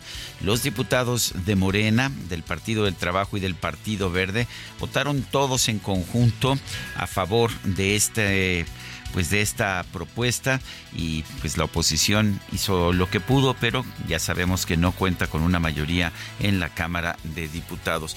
Lo peor de todo es que toda la información que se ha presentado señala que es falso, como dice el presidente, que estos fideicomisos sirvan para proporcionar, para pagar lujos a los ministros, a los 11 ministros de la Suprema Corte de Justicia, eh, las autoridades del Poder Judicial de la Federación, entre ellos la oficial mayor de la Suprema Corte, han presentado toda la información que señala el uso y la transparencia que tienen estos fideicomisos. Los argumentos, sin embargo, no valen para nada en la cuarta transformación. El presidente toma sus decisiones y en este caso la decisión es por venganza. El presidente está molesto por el hecho de que la Suprema Corte de Justicia de la Nación ha fallado en contra de sus propuestas en varias ocasiones incluso en aquellas en las que él abiertamente ha violado la ley para impulsar sus iniciativas a través del Congreso. No es una política pública la extinción de estos fideicomisos, es una simple venganza, pero el presidente tiene la mayoría en el Congreso para realizar estas venganzas. Yo soy Sergio Sarmiento y a reflexionar.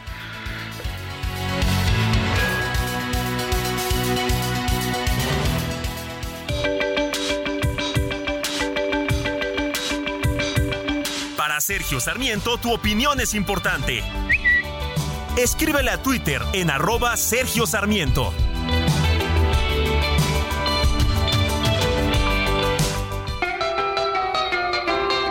It was a teenage wedding and the old folks wished him well.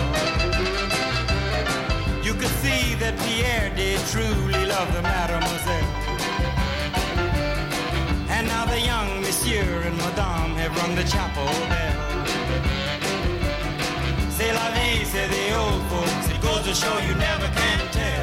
Pues más probadita, más probadita de la música de Chuck Berry. Esto se llama You Never Can Tell, nunca puedes decir.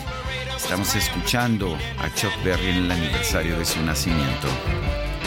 But when Pierre found work, the little money coming worked out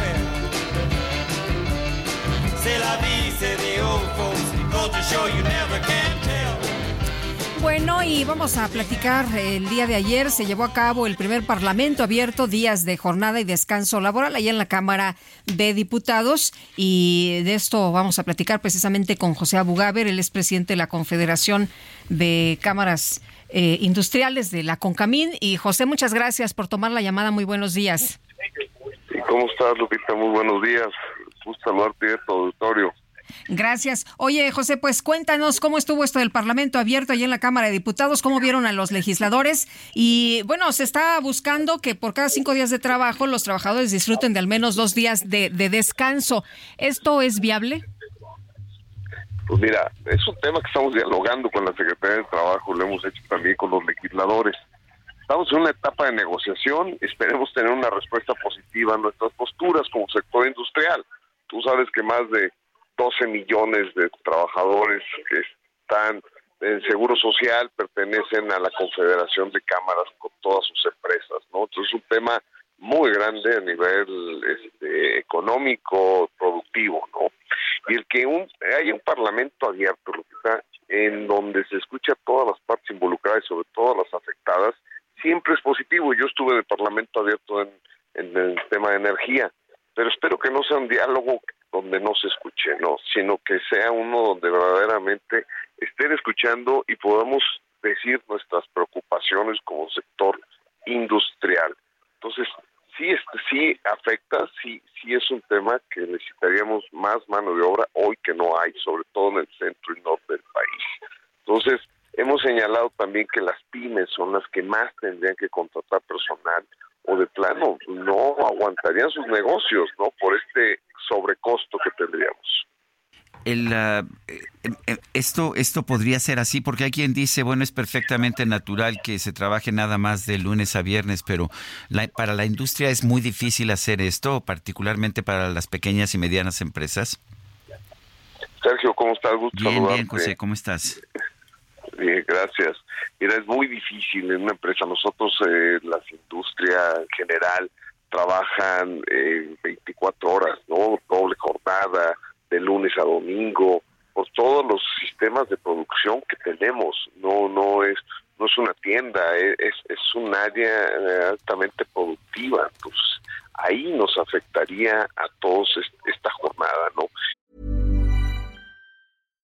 Hi, I'm Daniel, founder of Pretty Litter. Cats and cat owners deserve better than any old-fashioned litter. That's why I teamed up with scientists and veterinarians to create Pretty Litter. Its innovative crystal formula has superior odor control and weighs up to 80% less than clay litter.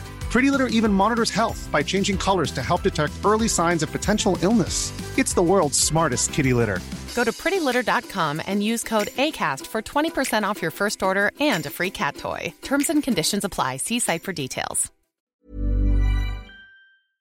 Y hoy que viene un New Shoring en donde estamos buscando que tengamos mayor cantidad de empresas en nuestro país, mayor inversión, a generar mayor cantidad de empleo.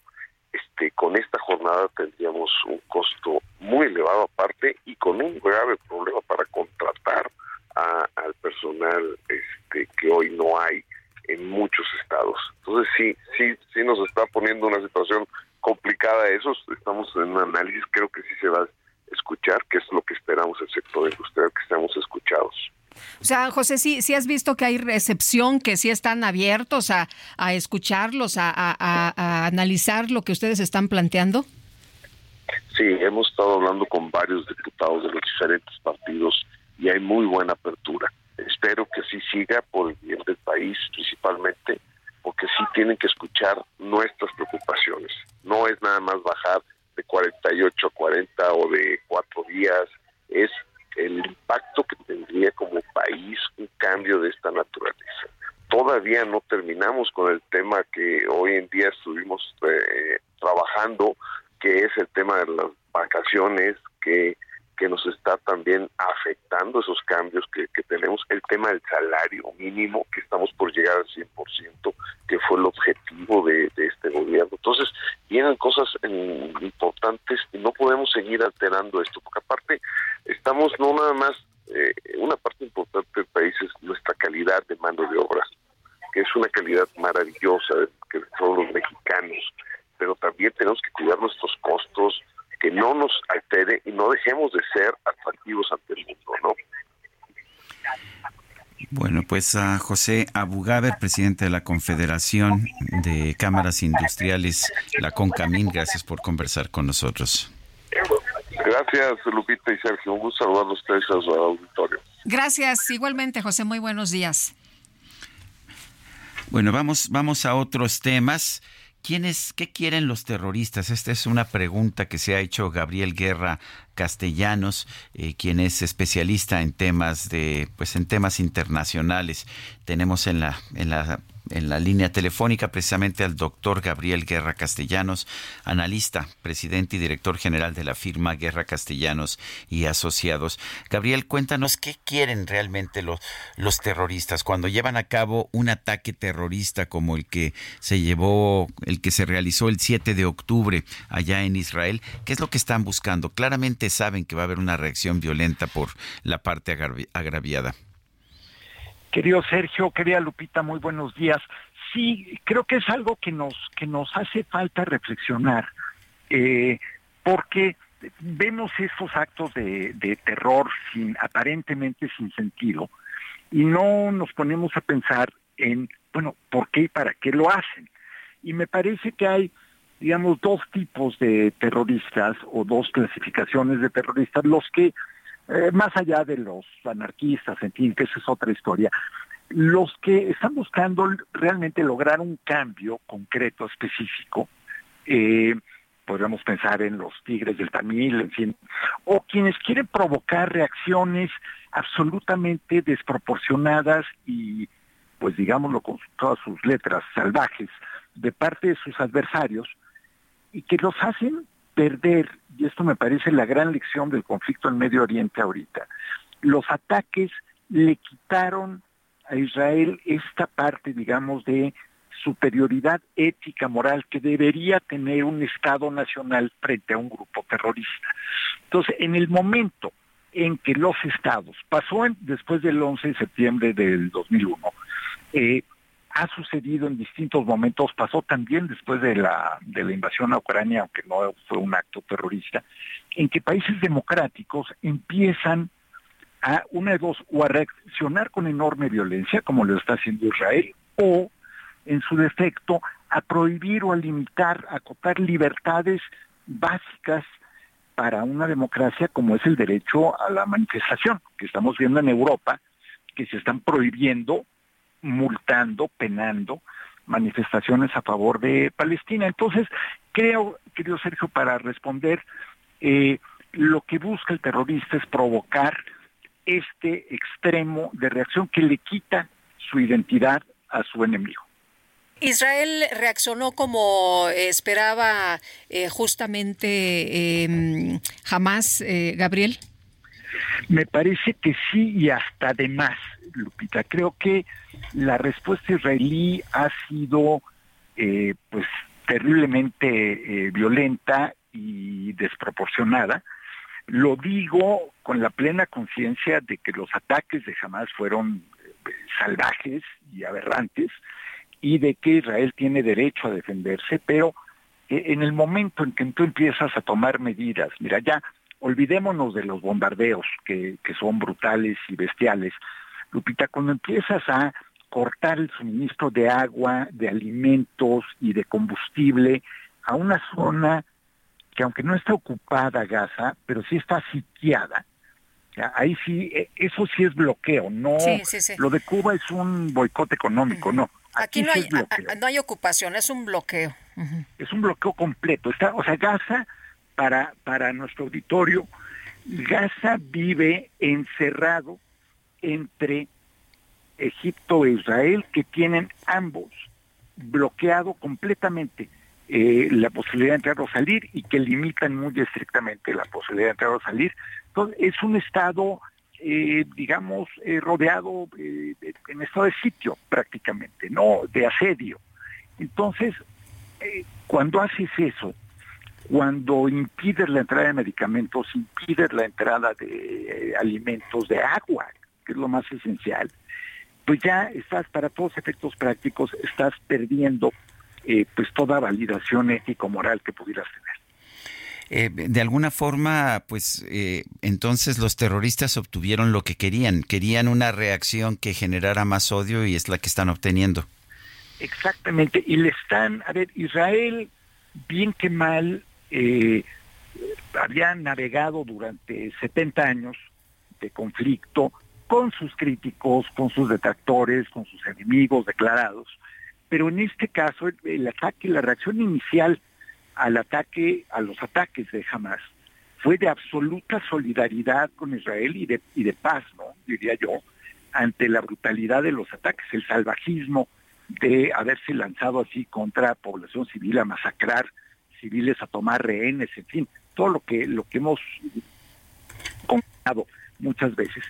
Pero esta sobrereacción creo que ya le ha ido dando la vuelta, lo platicábamos tú y yo el otro día, querido Sergio, eh, le ha ido dando la vuelta a la opinión pública mundial y me parece que hoy Israel está a la defensiva y que incluso la tragedia del hospital de ayer en que se intentó eh, darle la vuelta a la narrativa y ahí creo que estamos viendo eh, unos ejercicios de, fake news y de distorsión de la realidad aberrantes, pero incluso eso no ha sido suficiente para que la gente diga, híjole, pues sí, Israel está en lo correcto. Creo que Israel se está quedando solo en una islita de eh, partidarios incondicionales, eh, pero sí creo que la batalla que para, para Israel es muy importante, sobre todo por la eh, enorme comunidad judía que vive fuera de Israel, la batalla de la opinión pública internacional la están perdiendo y me preocupa mucho, Sergio Lupita, porque esto da pie a las peores expresiones de antisemitismo, eh, a las más bajas y baratas expresiones de antisemitismo, y las estamos viendo replicadas, sí en redes, pero también en las conversaciones cotidianas y eso eh, eso sí me parece muy preocupante. Pues está está muy duro, ¿no? Lo que se comenta en redes sociales es tremendo, Gabriel, a veces se sorprende uno de pues del odio que hay precisamente eh, y que esto ha desatado y bueno, eh, te quisiera preguntar también qué tanto peso decías, bueno, se está quedando solo, pero qué tanto peso tiene el apoyo del gobierno de los Estados Unidos? ¿cuál es el mensaje de que Biden esté en estos momentos allá precisamente en Israel esta reunión con Netanyahu. En fin, eh, pues, eh, ¿cuál es el mensaje? ¿Cómo, ¿Cómo lo lees? Mira, tiene, tiene mucho peso en términos eh, económicos, en términos militares y de seguridad, en términos también del ambiente en Estados Unidos hacia Israel. En esa parte le suma a Israel, pero me parece que en el mundo musulmán y en buena parte de la comunidad internacional, incluso en América Latina, en Asia, en África, pues habrá quienes digan, pues sí, esto comprueba que Estados Unidos siempre ha sido el aliado incondicional de Israel, haga lo que haga Israel. Y creo que le genera también un riesgo a futuro a Estados Unidos en términos del resentimiento que esto va generando, porque creo que lo que no miden muchas veces los eh, jefes de seguridad o los jefes de las Fuerzas Armadas de países en este tipo de situaciones, es que tu reacción excesiva lo que hace es generar nuevos y nuevos reclutas para el terrorismo, para tus enemigos. Cada vez que tú derribas una casa, bombardeas un hospital o un convoy eh, de refugiados, quedan ahí centenares de huérfanos, de viudas, de viudos, con el único ánimo de la venganza. Entonces, en realidad lo que haces es perpetuar ese ciclo, eh, querida Lupita, y eso es lo más preocupante. Ganas el momento, sí, mandas un portaaviones, impacta mucho, pero al final del día estás casi, casi, estás haciendo un invernadero de enemigos eh, tuyos. Gabriel Guerra, analista, presidente de la firma Guerra Castellanos y Asociados, gracias por conversar con nosotros. Sergio Lupita, muchas gracias a ustedes. Hasta luego, muy buenos días. Bueno, y Sergio, vamos a cambiar de tema, nos vamos hasta Aguascalientes. Vamos a conversar con Gloria María Romo Cuesta, secretaria de Turismo de la entidad. Gloria, qué gusto saludarte, muy buenos días. Muy buenos días, qué feliz de escucharlos y compartir contigo, Sergio Lupita, esta mañana. Muchas Oye, vamos a platicar de un festival que es sensacional, este Festival Cultural de Calaveras 2023. Cuéntanos cuándo empieza, qué va a haber, este, cuáles van a ser eh, los, los eventos que, que están programados y además nos queda cerquita, ¿no? Aguascalientes.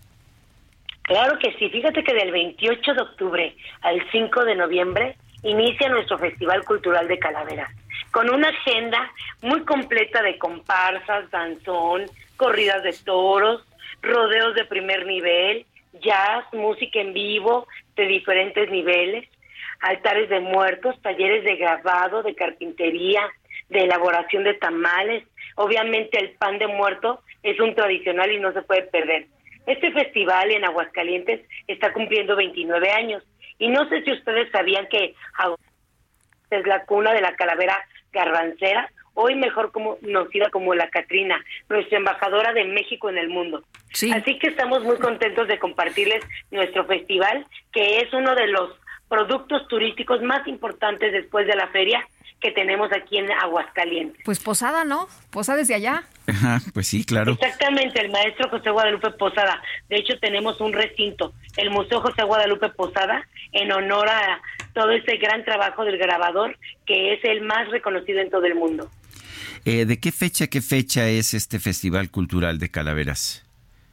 Del 28 de octubre al 5 de noviembre tenemos este Festival Cultural de Calaveras. Y como bien lo mencionaba Lupita, estamos cerca porque vía carretera, eh, a cinco horas y media de la Ciudad de México, estamos a menos de dos horas de Guanajuato, estamos a menos de dos horas de San Luis Potosí, de Zacatecas y obviamente de Jalisco. Gloria, y bueno, eh, en los, eh, tradicionalmente estos festivales va muchísima gente. ¿Cuántos esperan ahora visitantes? En esta ocasión esperamos más de 340 mil visitantes, Uy, 15% un montón. superior al año pasado exactamente. Fíjate que este festival, lo bonito que tiene, una de sus activaciones es el día 2 de noviembre. Tenemos el desfile de calaveras, que en esta ocasión este desfile honra a la Catrina. Ah, tendremos figuras alegóricas en los carros alegóricos, donde estará representada la Catrina con cada esencia de cada uno de los municipios. Aquí en Aguascalientes tenemos la ruta del vino, la ruta del toro, la ruta de la guayaba. Entonces nuestra Catrina estará representando a cada uno de los municipios de los 11 municipios que forman Aguascalientes. Muy bien, pues muchas gracias por invitarnos a este Festival Cultural de Calaveras 2023. Gloria, muy buenos días. Los espero en Aguascalientes, muchas gracias. Claro que sí. Y que viva Aguascalientes, ¿no? Sí, bueno, pues. También se come rico, ¿eh? Allá. Se come muy rico. Se come muy rico, sí. Sé, que es este. ¿No era parte de Zacatecas, era Parte, era parte, sí. ¿Así? ¿Se independizaron? Por un besillo. ¿Por un besillo? es lo que dice, es lo que dice la, historia, ¿no? ¿Qué cuenta la pues, historia? Pues que este llegaron a, Aguas, que llegó eh, el presidente a Aguascalientes, el presidente se me olvidó en este momento quién era el presidente. Siglo XIX, ¿no? Sí, llegó y, este y pues ahí vio una mujer hermosa y, bueno, pues dicen, dicen que pues le, le, dijo, oye, hay que este independizarnos, ¿no? Este, hay que dejar Aguascalientes pues como soberano y, finalmente, em, pues el resto es historia, ¿no? Eh, se me hace que sí se dieron el beso. Se dieron, eso es, y, de ahí salió aguas calientes. Bueno, vamos, vamos con otros, ah, vamos con otros temas. Eh, la Secretaría de Gobernación publicó un adendum del, caso Iguala, que llama caso Ayotzinapa, como parte del agregado del segundo informe presentado en el marco de los nueve años de la desaparición de los 43 normalistas de Ayotzinapa en Iguala. En una reunión con el presidente López Obrador, los padres de los normalistas pidieron el acceso a documentos del Centro Regional de Fusión de Inteligencia de Iguala que se emitieron durante el periodo del 20 de abril y el 22 de octubre de 2014. Eso es lo que, lo que le pidieron al presidente López Obrador. El gobierno informó en un comunicado que realizó una investigación exhaustiva en los archivos de la Secretaría Técnica de la Comisión para la Verdad y Acceso a la Justicia en el caso Ayotzinapa en donde encontraron 18 folios de la información presentada a la Sedena.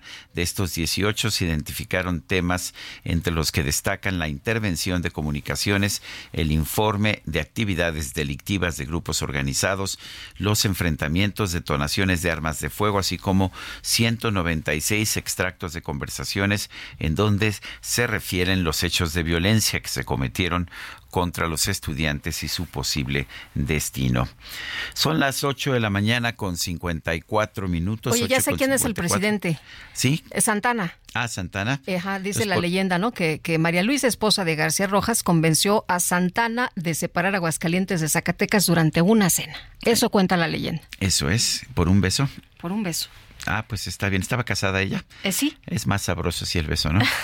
bueno, vamos, vamos a una pausa y regresamos.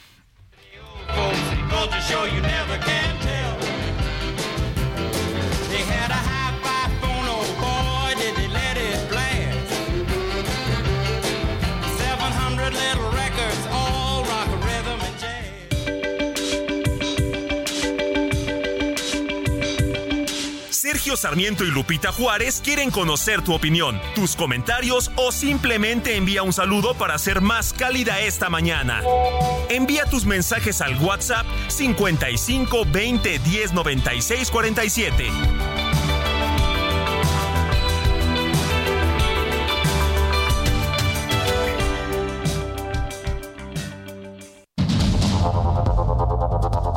Continuamos con Sergio Sarmiento y Lupita Juárez por el Heraldo Radio.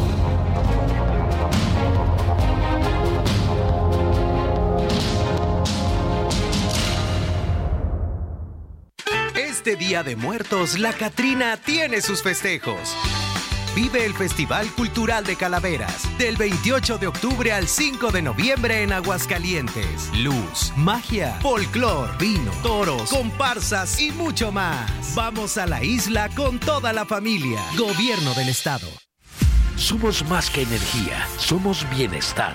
Así como llevamos electricidad a todo México, llevaremos Internet para todos. Somos fuentes limpias y renovables. Construimos el Parque Solar en Puerto Peñasco, Sonora, el más grande de toda América. Somos proyectos prioritarios. Electrificamos trenes, aeropuertos y sistemas de transporte, conectando a todo el país. Somos CFE. Somos más que energía. Gobierno de México.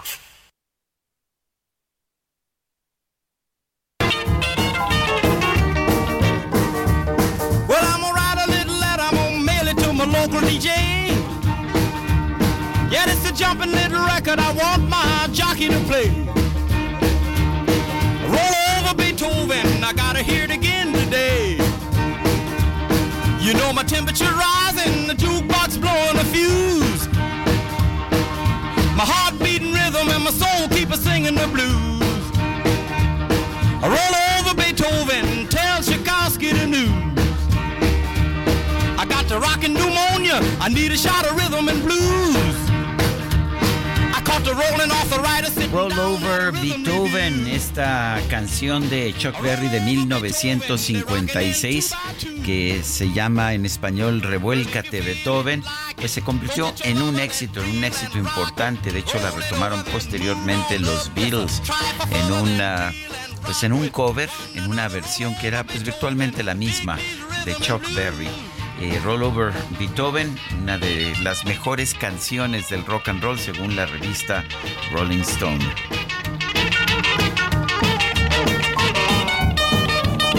Pues se oye muy bien, mi querido Sergio, para eh, ponerle un poquillo de sabor al miércoles y bueno, pues vámonos a los mensajes y también algunas informaciones importantes. Se suspenden los bloqueos de hoy, es lo que están dando a conocer trabajadores del Poder Judicial. Dicen que es para proteger precisamente a los servidores públicos luego de los incidentes de ayer con la policía que dejaron 12 heridos que, bueno, pues eh, han señalado van a convocar a paro nacional si se eliminan sus fideicomisos en el Senado y van a presentar un amparo colectivo, además de que, reitero, suspenden los bloqueos el día de hoy. Y nos dice Marisela Gómez, buenos días Lupita y Sergio, qué gusto escucharlos como todas las mañanas y con el buen gusto de la música. Saludos cordiales para ustedes y a todo el equipo del Heraldo desde mi bello Tuxtla Gutiérrez, Chiapas. Atentamente, Marisela Gómez. Y dice Alfredo Bernal, buenos días, ante tanta destrucción de las instituciones hecha por la secta llamada 4T, los ciudadanos debemos ya defender a nuestro país y salir masivamente en las próximas si es que queremos salvar y reconstruir lo que quede en pie después de este mal gobierno. Excelente día, Sergio Lupita. Es un hecho que de parte del gobierno, desde el presidente de su partido, sus militantes aspirantes a la presidencia, diputados, senadores, gobernadores, todos y cada uno están violando la ley, leyes emanadas de la Constitución que juraron guardar y hacer guardar y que están haciendo todo lo contrario. Por eso atacan a las instituciones como el INE y el Poder Judicial. ¿Quién les va a poner un alto? ¿Quién les va a aplicar la ley? ¿Quién se va a atrever? Saludos, Juan dice José Juan León. Son las nueve de la mañana con cuatro minutos y vamos a la microdeportiva. Cámara, pues va, pongan la música, hijo.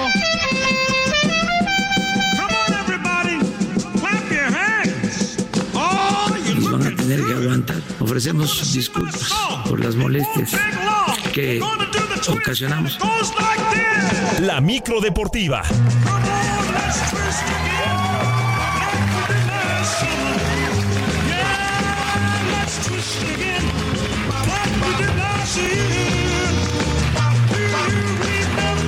Julio Romero, ¿qué nos tienes esta mañana? Buenos días. ¿Cómo estás, Sergio Lupita? Amigos buenos de días. buenos días.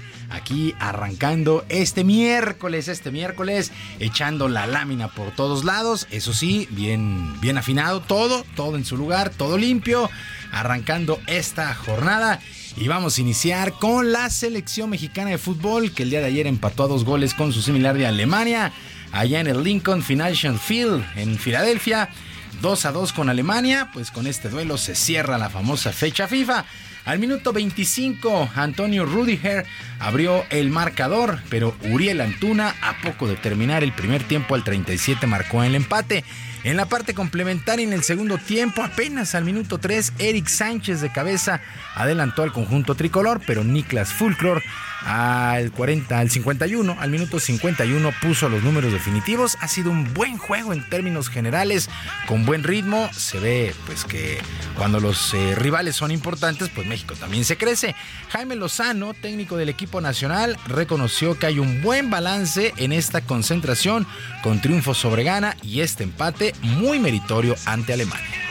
No es fácil, no es fácil porque, porque Alemania siempre va a ser un fuerte candidato pero así como buscamos jugar de tú a tú, eh, pudo haber salido un resultado totalmente adverso, pero yo me hubiera ido tranquilo, de verdad, si el equipo hubiera mostrado esa confianza, porque nuevamente nos vamos abajo en el marcador con Alemania y remontamos, que no es cosa fácil.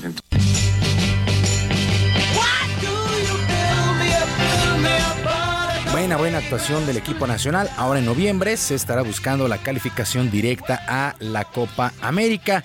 Alemania, Alemania por su parte, pues se alista para la Eurocopa que se estará jugando en su territorio el próximo año, pero además la octava jornada de estas eliminatorias ha dejado justamente a seis equipos ya con su boleto. Austria está calificado, España, Escocia, que por cuarta ocasión asistirá al evento y segunda de manera consecutiva, también están en la Euro Turquía y Francia, que por cierto lleva paso perfecto con seis triunfos. Bélgica también logró el objetivo. Faltan dos fechas y varias escuadras tienen posibilidades. El equipo que ha decepcionado en estas eliminatorias allá en Europa, pues es Suecia, que desde 1996 no estará en la Eurocopa. No calificó el conjunto de Suecia. Mientras que en Sudamérica, eh, jornada, octava jornada en las eliminatorias, el equipo de Venezuela venció 3 por 0 a Chile, Paraguay se impuso 1 por 0 a Bolivia, Ecuador y Colombia empataron sin goles, Argentina le pega 2 por 0 a Perú con dos anotaciones del supuesto lesionado Lionel Messi. Messi marcó a los minutos 32 y 42, mientras que en un resultado sorpresivo, Uruguay Uruguay venció 2 por 0 a Brasil. Marcelo Bielsa, timonel de la selección uruguaya, agradeció a sus jugadores por la entrega que han tenido para esta victoria, pero también les pidió mesura, ya que aún falta mucho camino para la calificación a la Copa del Mundo. Y en la cuarta fecha de una eliminatoria de cara al Mundial, ganar un partido como este es una alegría muy grande y un motivo de agradecimiento hacia quienes lo consiguieron, pero como le dije al principio la respuesta, las victorias se valoran según los logros que permiten conseguir y en la cuarta fecha de una eliminatoria no se puede conseguir ningún logro. Por cierto, el astro Neymar por Brasil salió lesionado en los últimos minutos del primer tiempo. Se espera un reporte de esta lesión. Eh, pues después de estas cuatro jornadas, la tabla, la tabla la encabeza Argentina con 12 puntos. Uruguay, Brasil y Venezuela tienen 7. El quinto sitio le corresponde a Colombia con 6 unidades. Así es que se fue la fecha FIFA de esta semana. Actividad de amistosos, calificación a la Euro, calificación en Conmebol, amistosos en CONCACAF, en fin. Eh, pues ha sido una, una semana intensa en el balompié internacional. Actividad en el béisbol de las grandes ligas y los Phillies de Filadelfia ya tomaron una importante ventaja de dos juegos a cero sobre los Diamondbacks de Arizona. Ayer Filadelfia paleó, literal apaleó 10 carreras por cero a este conjunto de Arizona. El catcher GT Remulto eh, pues se destapó con tres carreras producidas y, y buen trabajo en el montículo de Aaron Nola llegó a tres victorias en esta postemporada. Ahora el compromiso se traslada a Arizona a partir del día de mañana, pero hay actividad el día de hoy. Hoy se reanuda la serie de campeonato en la Liga Americana con desventaja de dos juegos de cero. Los Astros de Houston estarán visitando a los Rangers de Texas. Así es que ambas series 2 a 0, pues a la mitad del camino, tanto Filadelfia como el equipo de los Rangers para llegar a la serie mundial pues la verdad es que se está poniendo bastante interesante esta postemporada, aunque 2 a 0, repito, ambas, ambas, eh, ambas series, Liga Nacional y Liga Americana.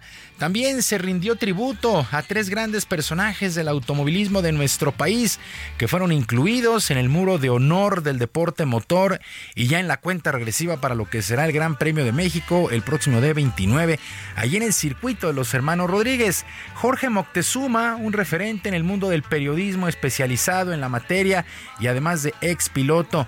Filiberto Jiménez, importantísimo promotor de todas las categorías a lo largo y ancho de nuestro país mejor conocido como Don Philly, y Alfredo Tame, un ingeniero, piloto y directivo que ha marcado toda una época.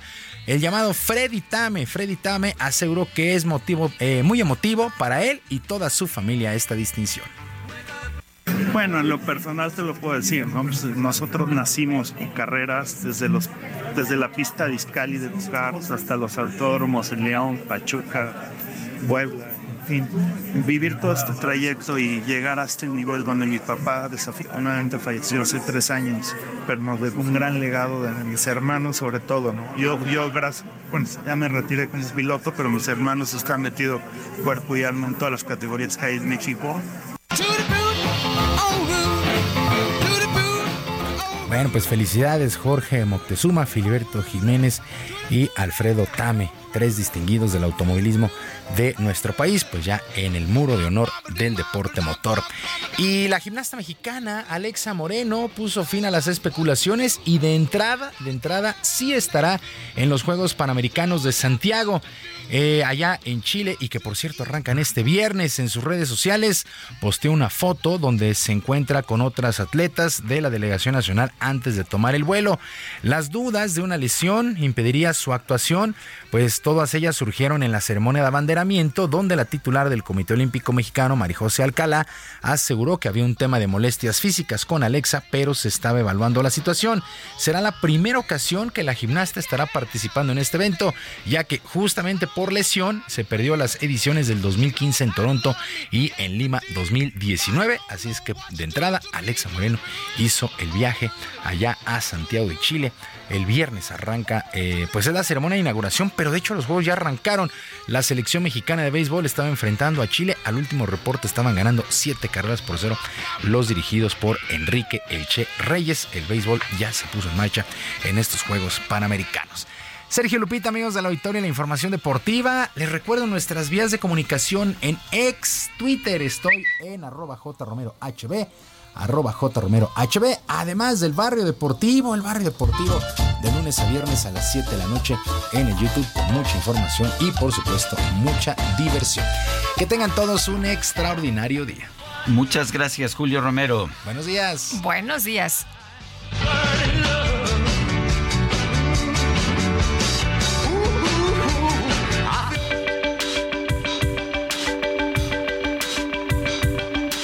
Lupita Juárez, tu opinión es importante. Síguela en arroba Lupita Juárez H.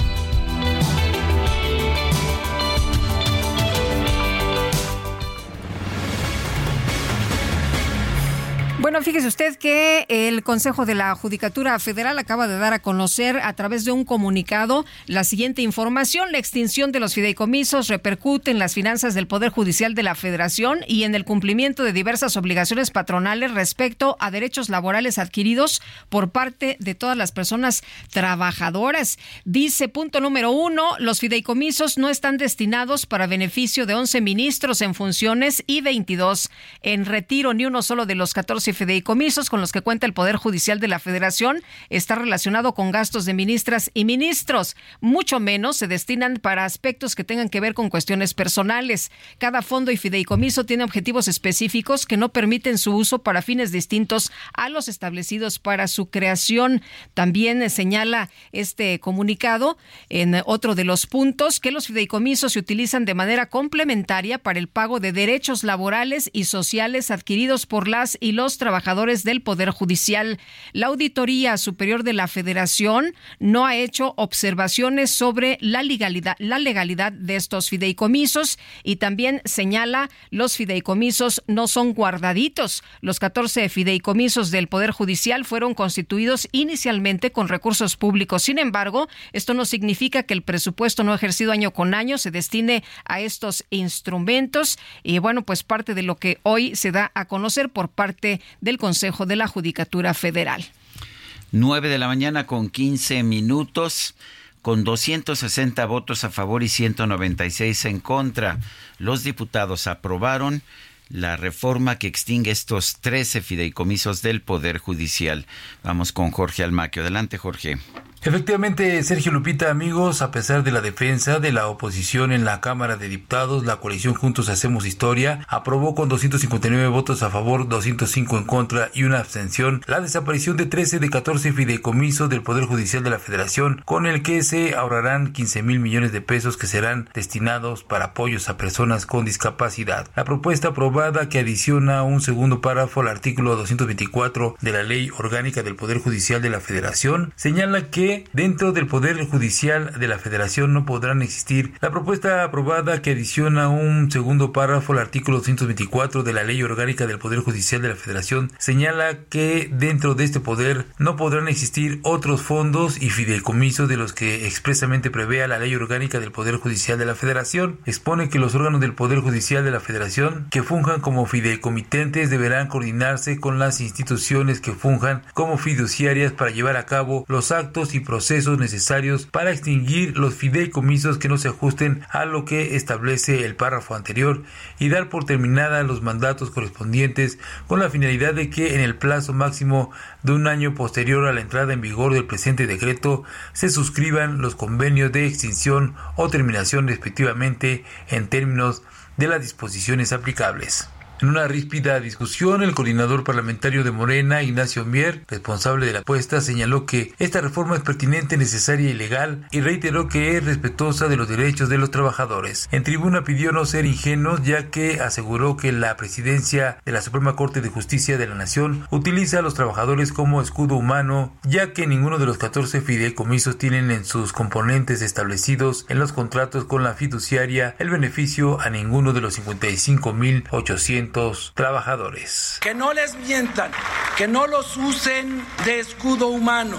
10 mil millones de pesos están destinados como compensación a prestaciones y a jubilaciones. Esa es la realidad. Apenas 599 funcionarios tienen a su disposición más de 10 mil millones de pesos. Esa es la realidad. Ni mentimos, ni robamos, ni traicionamos. La respuesta vino de inmediato por parte de Luis Espinosa Cházaro, coordinador del PRD, quien señaló que si no afectara a los trabajadores, ellos no estarían manifestándose a las afueras del Palacio Legislativo. Expresó que la discusión en torno a los fideicomisos no es nueva, pero se da en venganza contra la ministra Norma Piña, que no accede a las órdenes del presidente Andrés Manuel López Obrador. Es ahora que viene un cambio de una presidenta que no está a disposición del presidente de la República. Pero no lo vieron tres años, lo vienen a ver hasta ahora que está Norma Piña. No, hombre, por favor,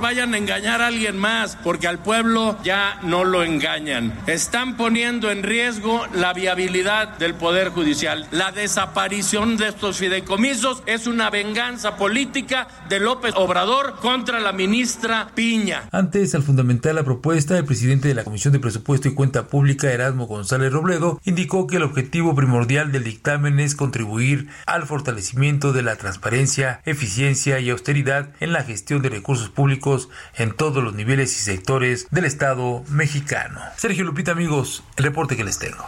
Jorge, Jorge Almaquio, gracias.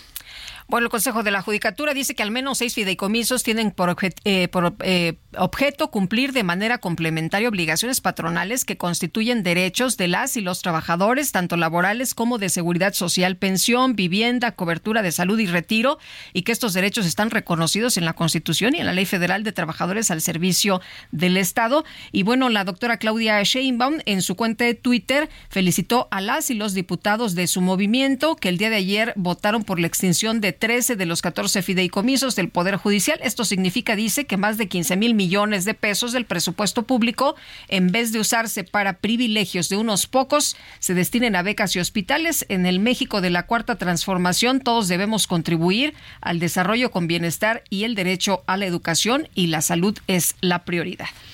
Y luego de la aprobación de la extinción de los fideicomisos, el presidente López Obrador arremetió nuevamente contra jueces, magistrados y ministros.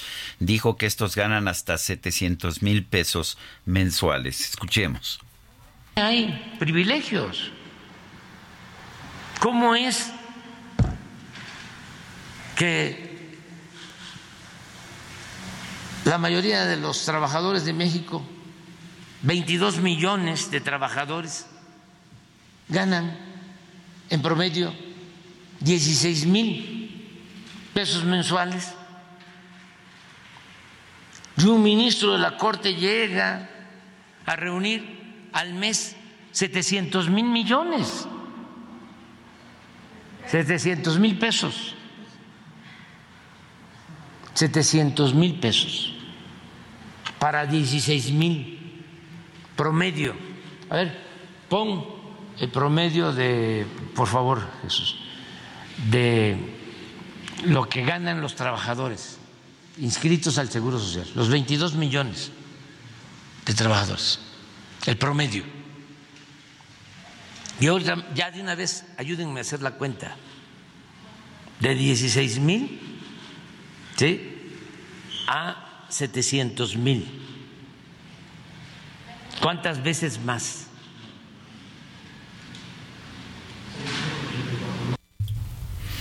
Bueno, pues 600 mil pesos al mes, es lo que dice ahora el presidente. Ha ofrecido distintos, ah, distintas cifras para el sueldo de los ministros de la Corte. Según el portal de transparencia de la Corte, los ministros perciben dos, eh, un máximo de 206 mil 948 pesos netos al mes. Bueno, y vámonos con Mario Miranda, que anda por allá en Insurgentes. ¿Qué pasa, Mario? Cuéntanos. Lupita Sergio, ¿qué tal? Muy buenos días. Nos encontramos en la avenida Insurgentes Sur, a la altura del número 2065, casi esquina con la avenida de La Paz. Y es que en este punto se encuentra el edificio Prisma, se encuentran unos juzgados del Poder Judicial y ya se reúnen aproximadamente 100 trabajadores del Poder Judicial que están manifestando en este lugar. Es por, tercer día consecutivo realizan manifestaciones en este punto y es que el día de ayer la Cámara de Diputados aprobó la desaparición de 13 fideicomisos y esto les ha molestado a estas personas y están manifestando. Afortunadamente todavía no bloquean las vialidades, tenemos abierta la vialidad en ambos sentidos de la avenida de los insurgentes, pero estaremos al pendiente informándoles si realizan bloqueos estos trabajadores. Bien, muchas gracias, Mario. Y vamos ahora con Gerardo Galicia. Adelante, Gerardo. Recorriendo la zona oriente de la capital, Sergio Lupita, excelente mañana. Y todavía tenemos bastantes contratiempos para nuestros amigos que van a utilizar la calzada Ignacio Zaragoza, dejando atrás Avenida Telecomunicaciones con dirección a su entronque con el viaducto Río Piedra. Es un tramo bastante complicado, se avanza casi a vuelta de rueda hay que manejar con mucha paciencia, ya dejando atrás la avenida Canal de Río Churubusco y siempre y cuando se utilicen los carriles centrales, el avance es constante hasta el circuito interior, ya en este tramo pudimos alcanzar una velocidad cercana a los 35, 40 kilómetros por hora laterales, continúan los asentamientos y el desplazamiento casi a vuelta de rueda, y en el sentido opuesto Zaragoza es una buena opción incluso para llegar a la carretera federal o autopista México-Puebla. Por lo pronto el reporte, seguimos teniendo. Gracias, gracias Gerardo. Hasta luego. Y en información de último momento, Israel ha anunciado que permitirá la entrada de ayuda humanitaria a Gaza a través de Egipto, limitada a alimentos, agua y medicinas, es lo que ha informado la oficina del primer ministro Netanyahu. Son las 9 con 24 minutos. Nuestro número de WhatsApp es el 55 2010 96 47. Regresamos. I got the rockin' pneumonia. I need a shot of rhythm and blues. Caught the rolling arthritis sitting down at a rhythm review. I roll over Beethoven, they're rocking in two by two. Well, if you feel it and like it, go get your lover, then reel and rock it. Roll it over, then move on up. Just a try for further, then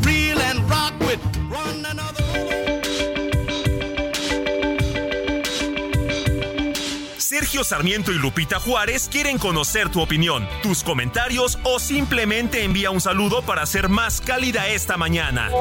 Envía tus mensajes al WhatsApp 55 20 10 96 47.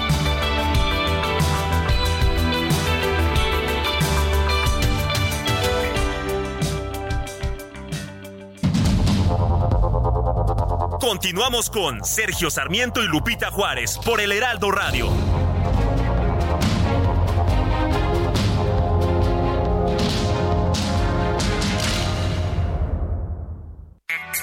Infinity QX80, la expresión de lujo en un diseño poderoso. Ahora, con 36 meses sin intereses o bono flexible. Descúbrelo en Infinity Polanco, Calzada General Mariano Escobedo 476, Anzures. Teléfono 5590-357748. Válido del 3 al 31 de octubre. Cat promedio del 10.7% sin IVA para fines informativos. Consulta www.infinity.mx diagonal promociones.html. Sergio Lupita, qué gusto saludarlos. Déjenme comentarles que nuestros amigos del Abierto de Tampico nos están invitando a que disfrutemos del mejor tenis del mundo del 23 al 28 de octubre en la ciudad de Tampico, donde se disputará el torneo de la WTA 125 con la presencia de jugadoras de clase mundial. Un evento para toda la familia con zona comercial, música, juegos y mucho, mucho más. Las embajadoras de este año son Agla Tomjanovic de Australia y Heidi Watson de Gran Bretaña. Algunas de las competidoras que estarán presentes son Elizabeth Manlik de Estados Unidos, Emiliana Arango de Colombia, Taylor Townsend de Estados Unidos, Ana Kalinskaya de Rusia, Nuria Parrizas Díaz de España, Rebeca Marino de Canadá y Caroline Dorheit de Estados Unidos. Búsquenlos ya en Facebook e Instagram como Abierto de Tenis Tampico o en su página abiertotampico.com. Abierto Tampico, un evento para todos. Muchas gracias, Lupita.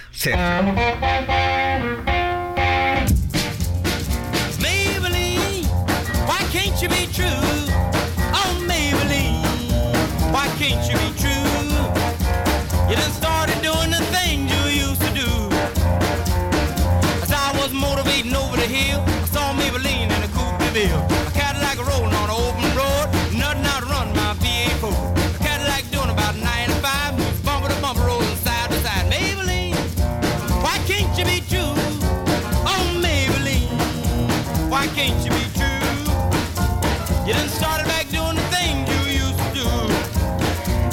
estamos escuchando es Maybelline, es de julio de 1955, el primer sencillo, el primer sencillo, la primera canción de Chuck Berry que tuvo éxito. Allá en 1955 la revista Rolling Stone la considera como pues uno de los pilares de la fundación del rock and roll. Estamos escuchando música interpretada por Chuck Berry en el aniversario de su nacimiento.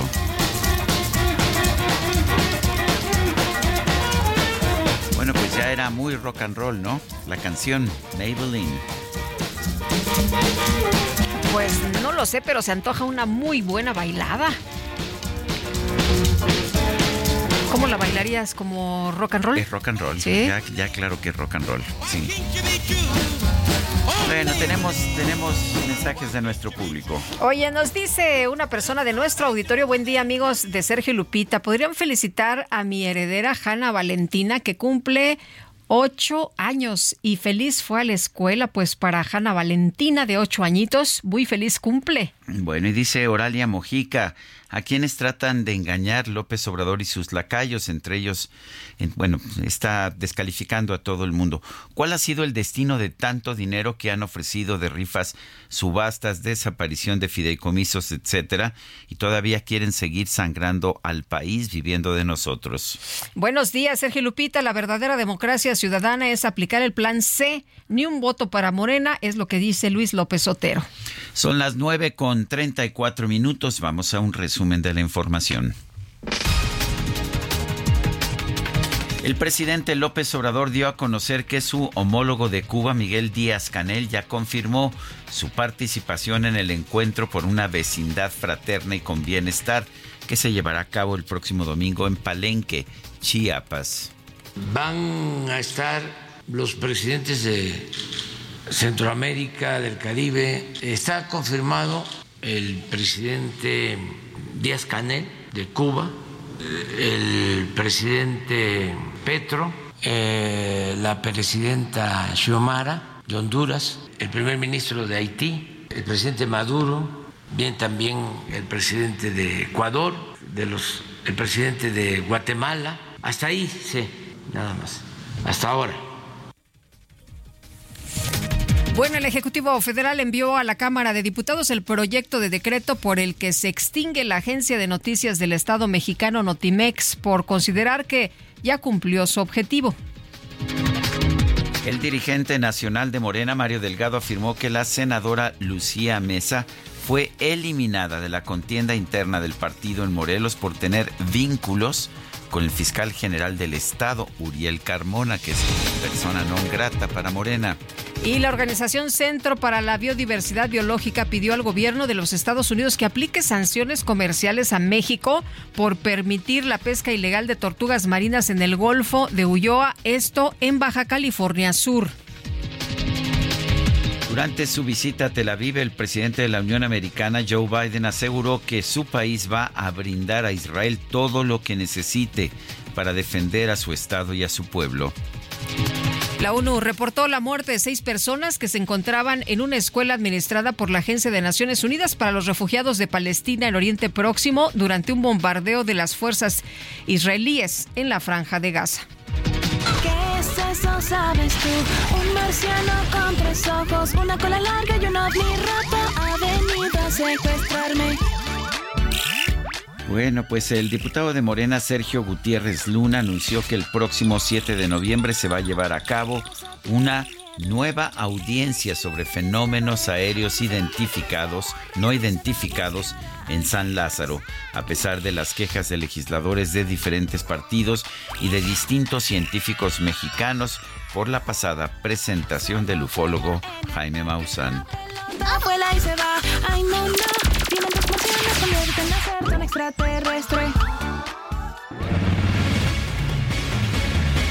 Bueno, pues hace unas horas con 260 votos a favor y 196 en contra, la Cámara de Diputados aprobó en lo general y lo particular la reforma que extingue 13 fideicomisos del Poder Judicial. Pasa ahora al Senado y vamos a platicar con Francisco Burgoa, abogado constitucionalista y catedrático de la Facultad de Derecho de la UNAM. Sobre esto, Francisco, ¿cómo estás? Muy buenos días.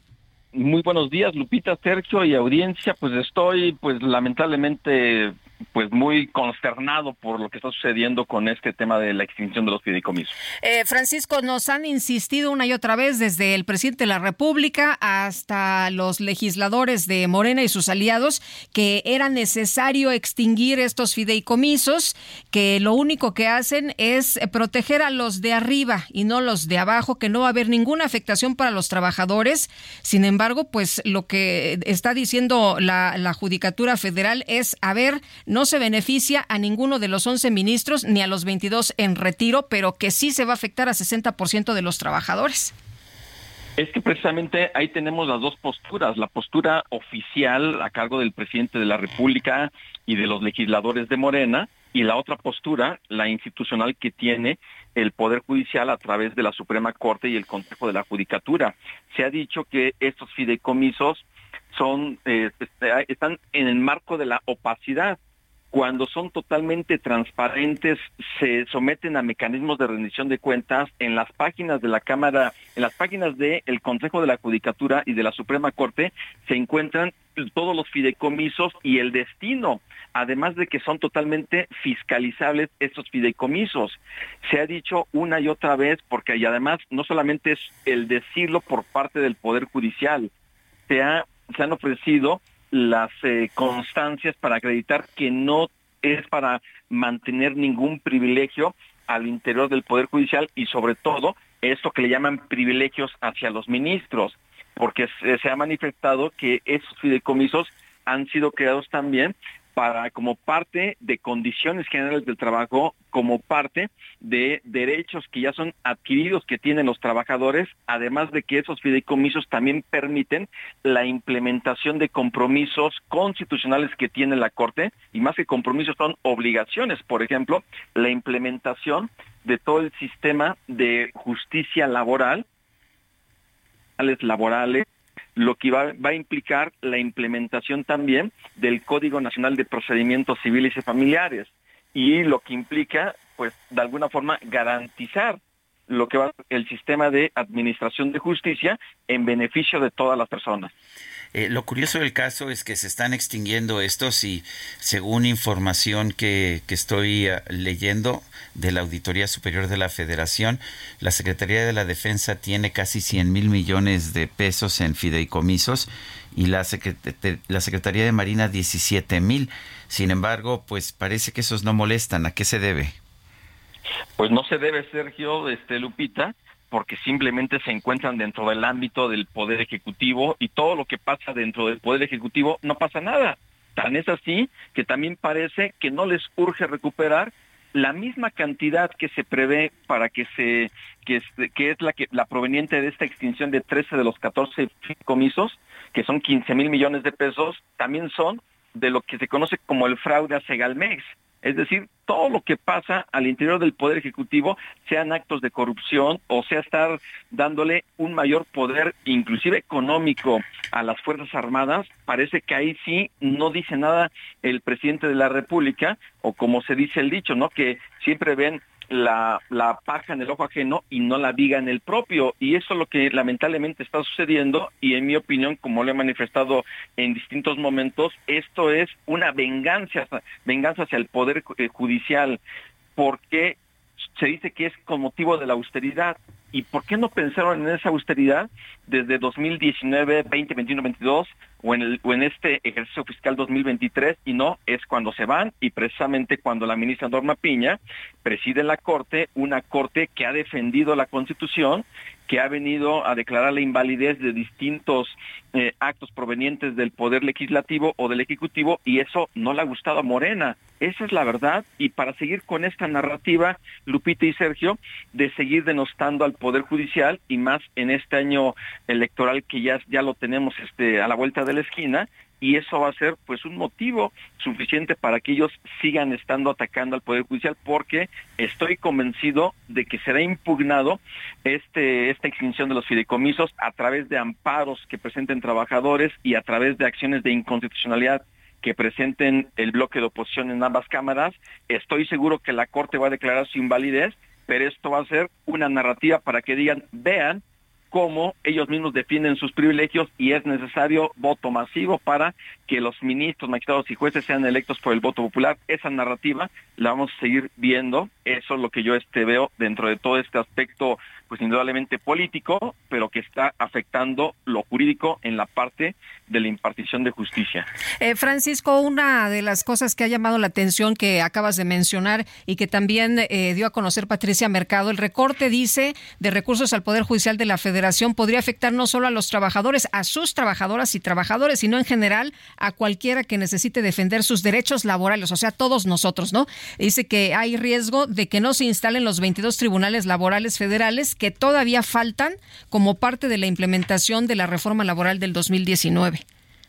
Estoy totalmente de acuerdo que era precisamente lo que comentaba, que la Suprema Corte tiene, el Poder Judicial tiene estos eh, compromisos u, u, obligaciones constitucionales para toda esta implementación de lo que implica la justicia laboral y eso es algo que Morena simplemente parece que no le importa. Y además, un dato importante, ahorita estamos hablando de estos 15 mil millones de pesos provenientes de la eliminación de 13 de 14 fideicomisos pero yo creo que todavía eso, Morena no se va a conformar con eso porque falta todavía que discuta, que apruebe el, el presupuesto de egresos. Y ahí es donde puede venir otro recorte más por parte de la Cámara de Diputados a través de Morena, Partido Verde y el PT. Así que sí estamos en una situación en donde pues no les importa la división de poderes, quieren un poder judicial obradorizado, sometido al poder ejecutivo, quieren un poder judicial débil, porque no en ningún momento hablan de fortalecer al poder judicial. ¿Por qué no se lleva a cabo un gran foro con los poderes para realmente llevar a cabo una gran reforma al Poder Judicial, que la necesita, por supuesto, pero no se va a fortalecer si se le van a quitar recursos precisamente a fideicomisos y recursos al Poder Judicial en lo que viene en esta discusión del presupuesto de egresos. Oye, una pregunta más, si nos permites. Eh, el día de ayer el presidente dijo que pues estaban haciendo sus manifestaciones y que esto, pues la verdad, eh, ni afectaba nada, que porque eran unos flojos, ¿no? Que porque nunca trabajan, que toman un montón de vacaciones ahí este, en el Poder Judicial. Pues si el presidente ha dicho que a los trabajadores del Poder Judicial que no se dejen manipular, el propio presidente de la República es el que se encarga de estar manipulando a sus simpatizantes y a todas las personas que se encuentran en Morena porque cualquier argumento que uno les pueda ofrecer y con un soporte documental con pruebas, simplemente a uno luego, luego, lo acusan de que es parte de la mafia del poder y todos sus argumentos. Entonces el presidente de la República simplemente basa sus descalificaciones, pues nada más en sus percepciones. ¿Por qué no acude a los juzgados federales, a los tribunales federales, para que vea la carga de trabajo que hay, el personal que tiene una preparación, que puede haber excepciones que las hay lamentablemente? Sí, pero eso debería ser parte de una reforma integral y sustantiva y no solamente eliminar recursos que sí van a afectar a trabajadores, a más de 50 mil trabajadores del Poder Judicial de la Federación que se encuentran en todo el país. Bueno, pues yo quiero, yo quiero agradecerte, Francisco Burgoa, eh, catedrático de la Facultad de Derecho de la UNAM, esta conversación. El agradecido soy yo, Sergio Lupita, siempre atentos y con gusto estar con ustedes y con su audiencia. Gracias, hasta luego, buenos días. Son las 9 con 46. Infinity QX60, rediseñada para darle poder a tu estilo de vida. Ahora con 36 meses sin intereses o bono flexible. Descúbrela en Infinity Pedregal, Avenida Insurgente Sur, número 1355, Jardines del Pedregal. Teléfono 5555-285344. Válido del 3 al 31 de octubre. CAT promedio 10.7% sin IVA para fines informativos. Consulta www.infinity.mx diagonal promociones.html.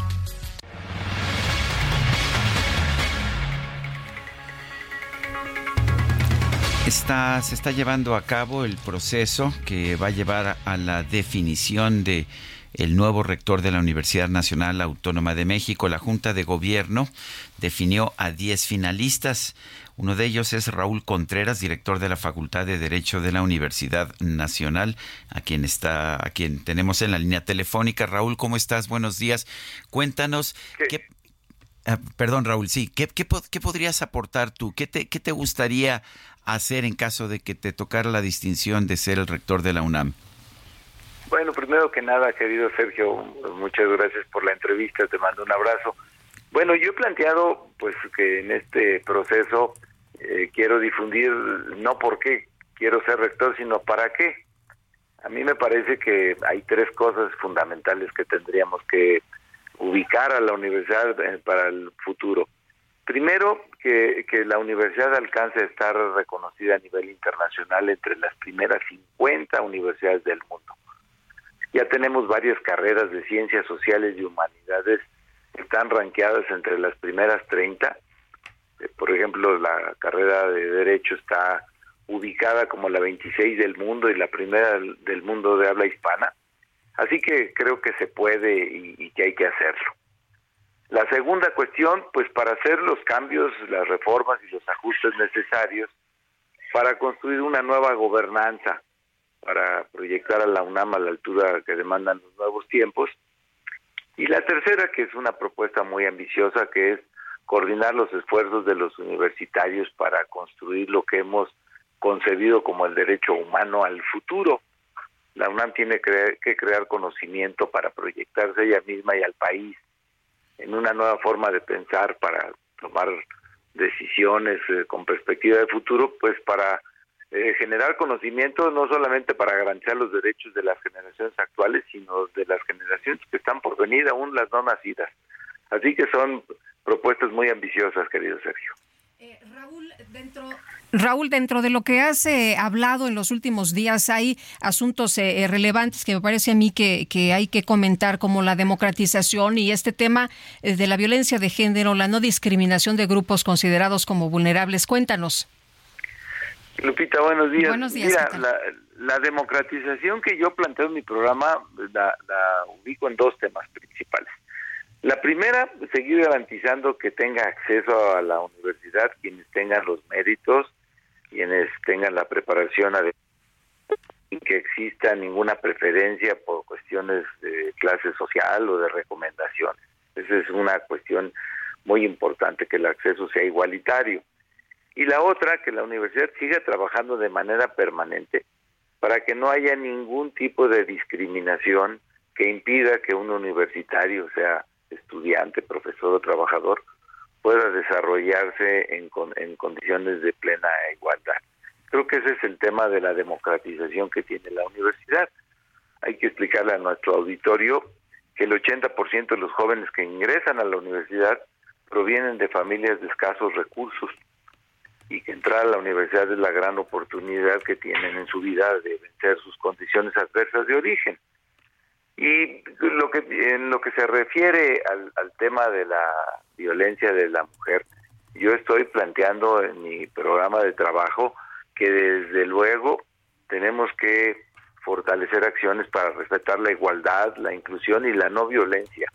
Eh, eh, yo he reiterado mi compromiso de garantizar espacios igualitarios y libres de violencia. De ninguna manera podemos permitir que estas culturas ancestrales se sigan este, manteniendo. Así que haremos las reformas legislativas y estableceremos las políticas públicas para, para que no haya impunidad y que no nos quedemos nada más en la cultura de la denuncia y que, y que las jóvenes sientan que no, que no están protegidas. Raúl Contreras, director de la Facultad de Derecho de la UNAM, gracias por esta entrevista.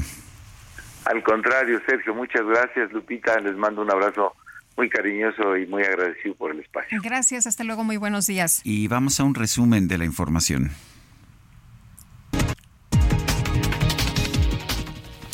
El presidente Andrés Manuel López Obrador celebró el desistimiento de dos amparos que impedían la distribución de los nuevos libros de texto en el estado de Chihuahua.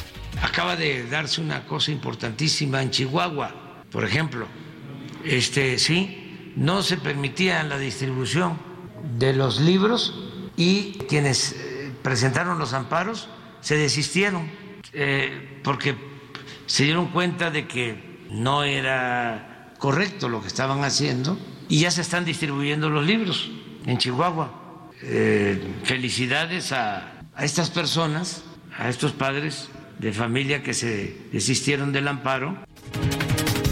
Por otro lado, el presidente lamentó que se lleven a cabo protestas en contra de la extinción de los fideicomisos del Poder Judicial. Consideró que es un pecado social defender los privilegios. De decir que es lamentable que estas cosas se estén expresando, manifestando, que se den estas protestas, porque es eh, injusto, es defender privilegios, es pecado social.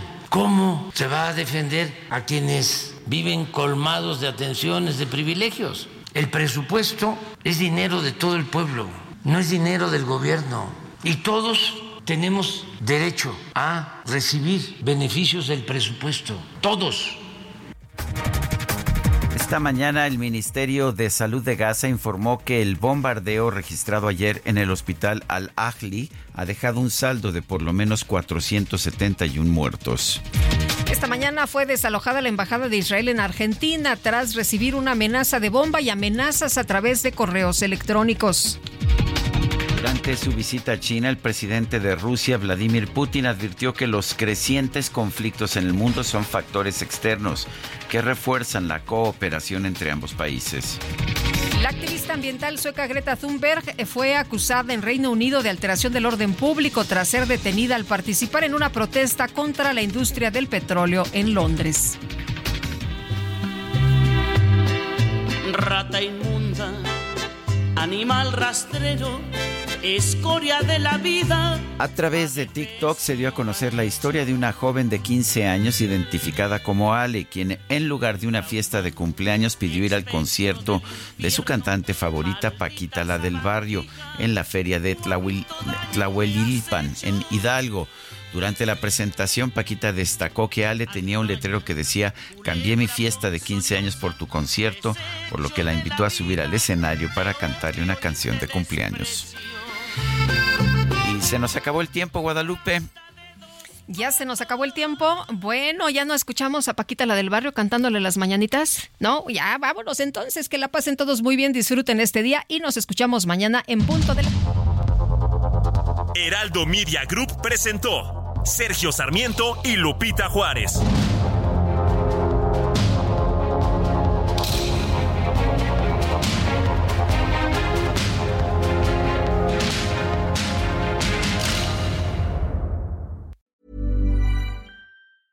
Even when we're on a budget, we still deserve nice things. Quince is a place to scoop up stunning high-end goods for 50 to 80% less than similar brands. They have buttery soft cashmere sweaters starting at $50, luxurious Italian leather bags, and so much more. Plus, Quince only works with factories that use safe, ethical, and responsible manufacturing. Get the high-end goods you'll love without the high price tag with Quince. Go to quince.com/style for free shipping and 365-day returns.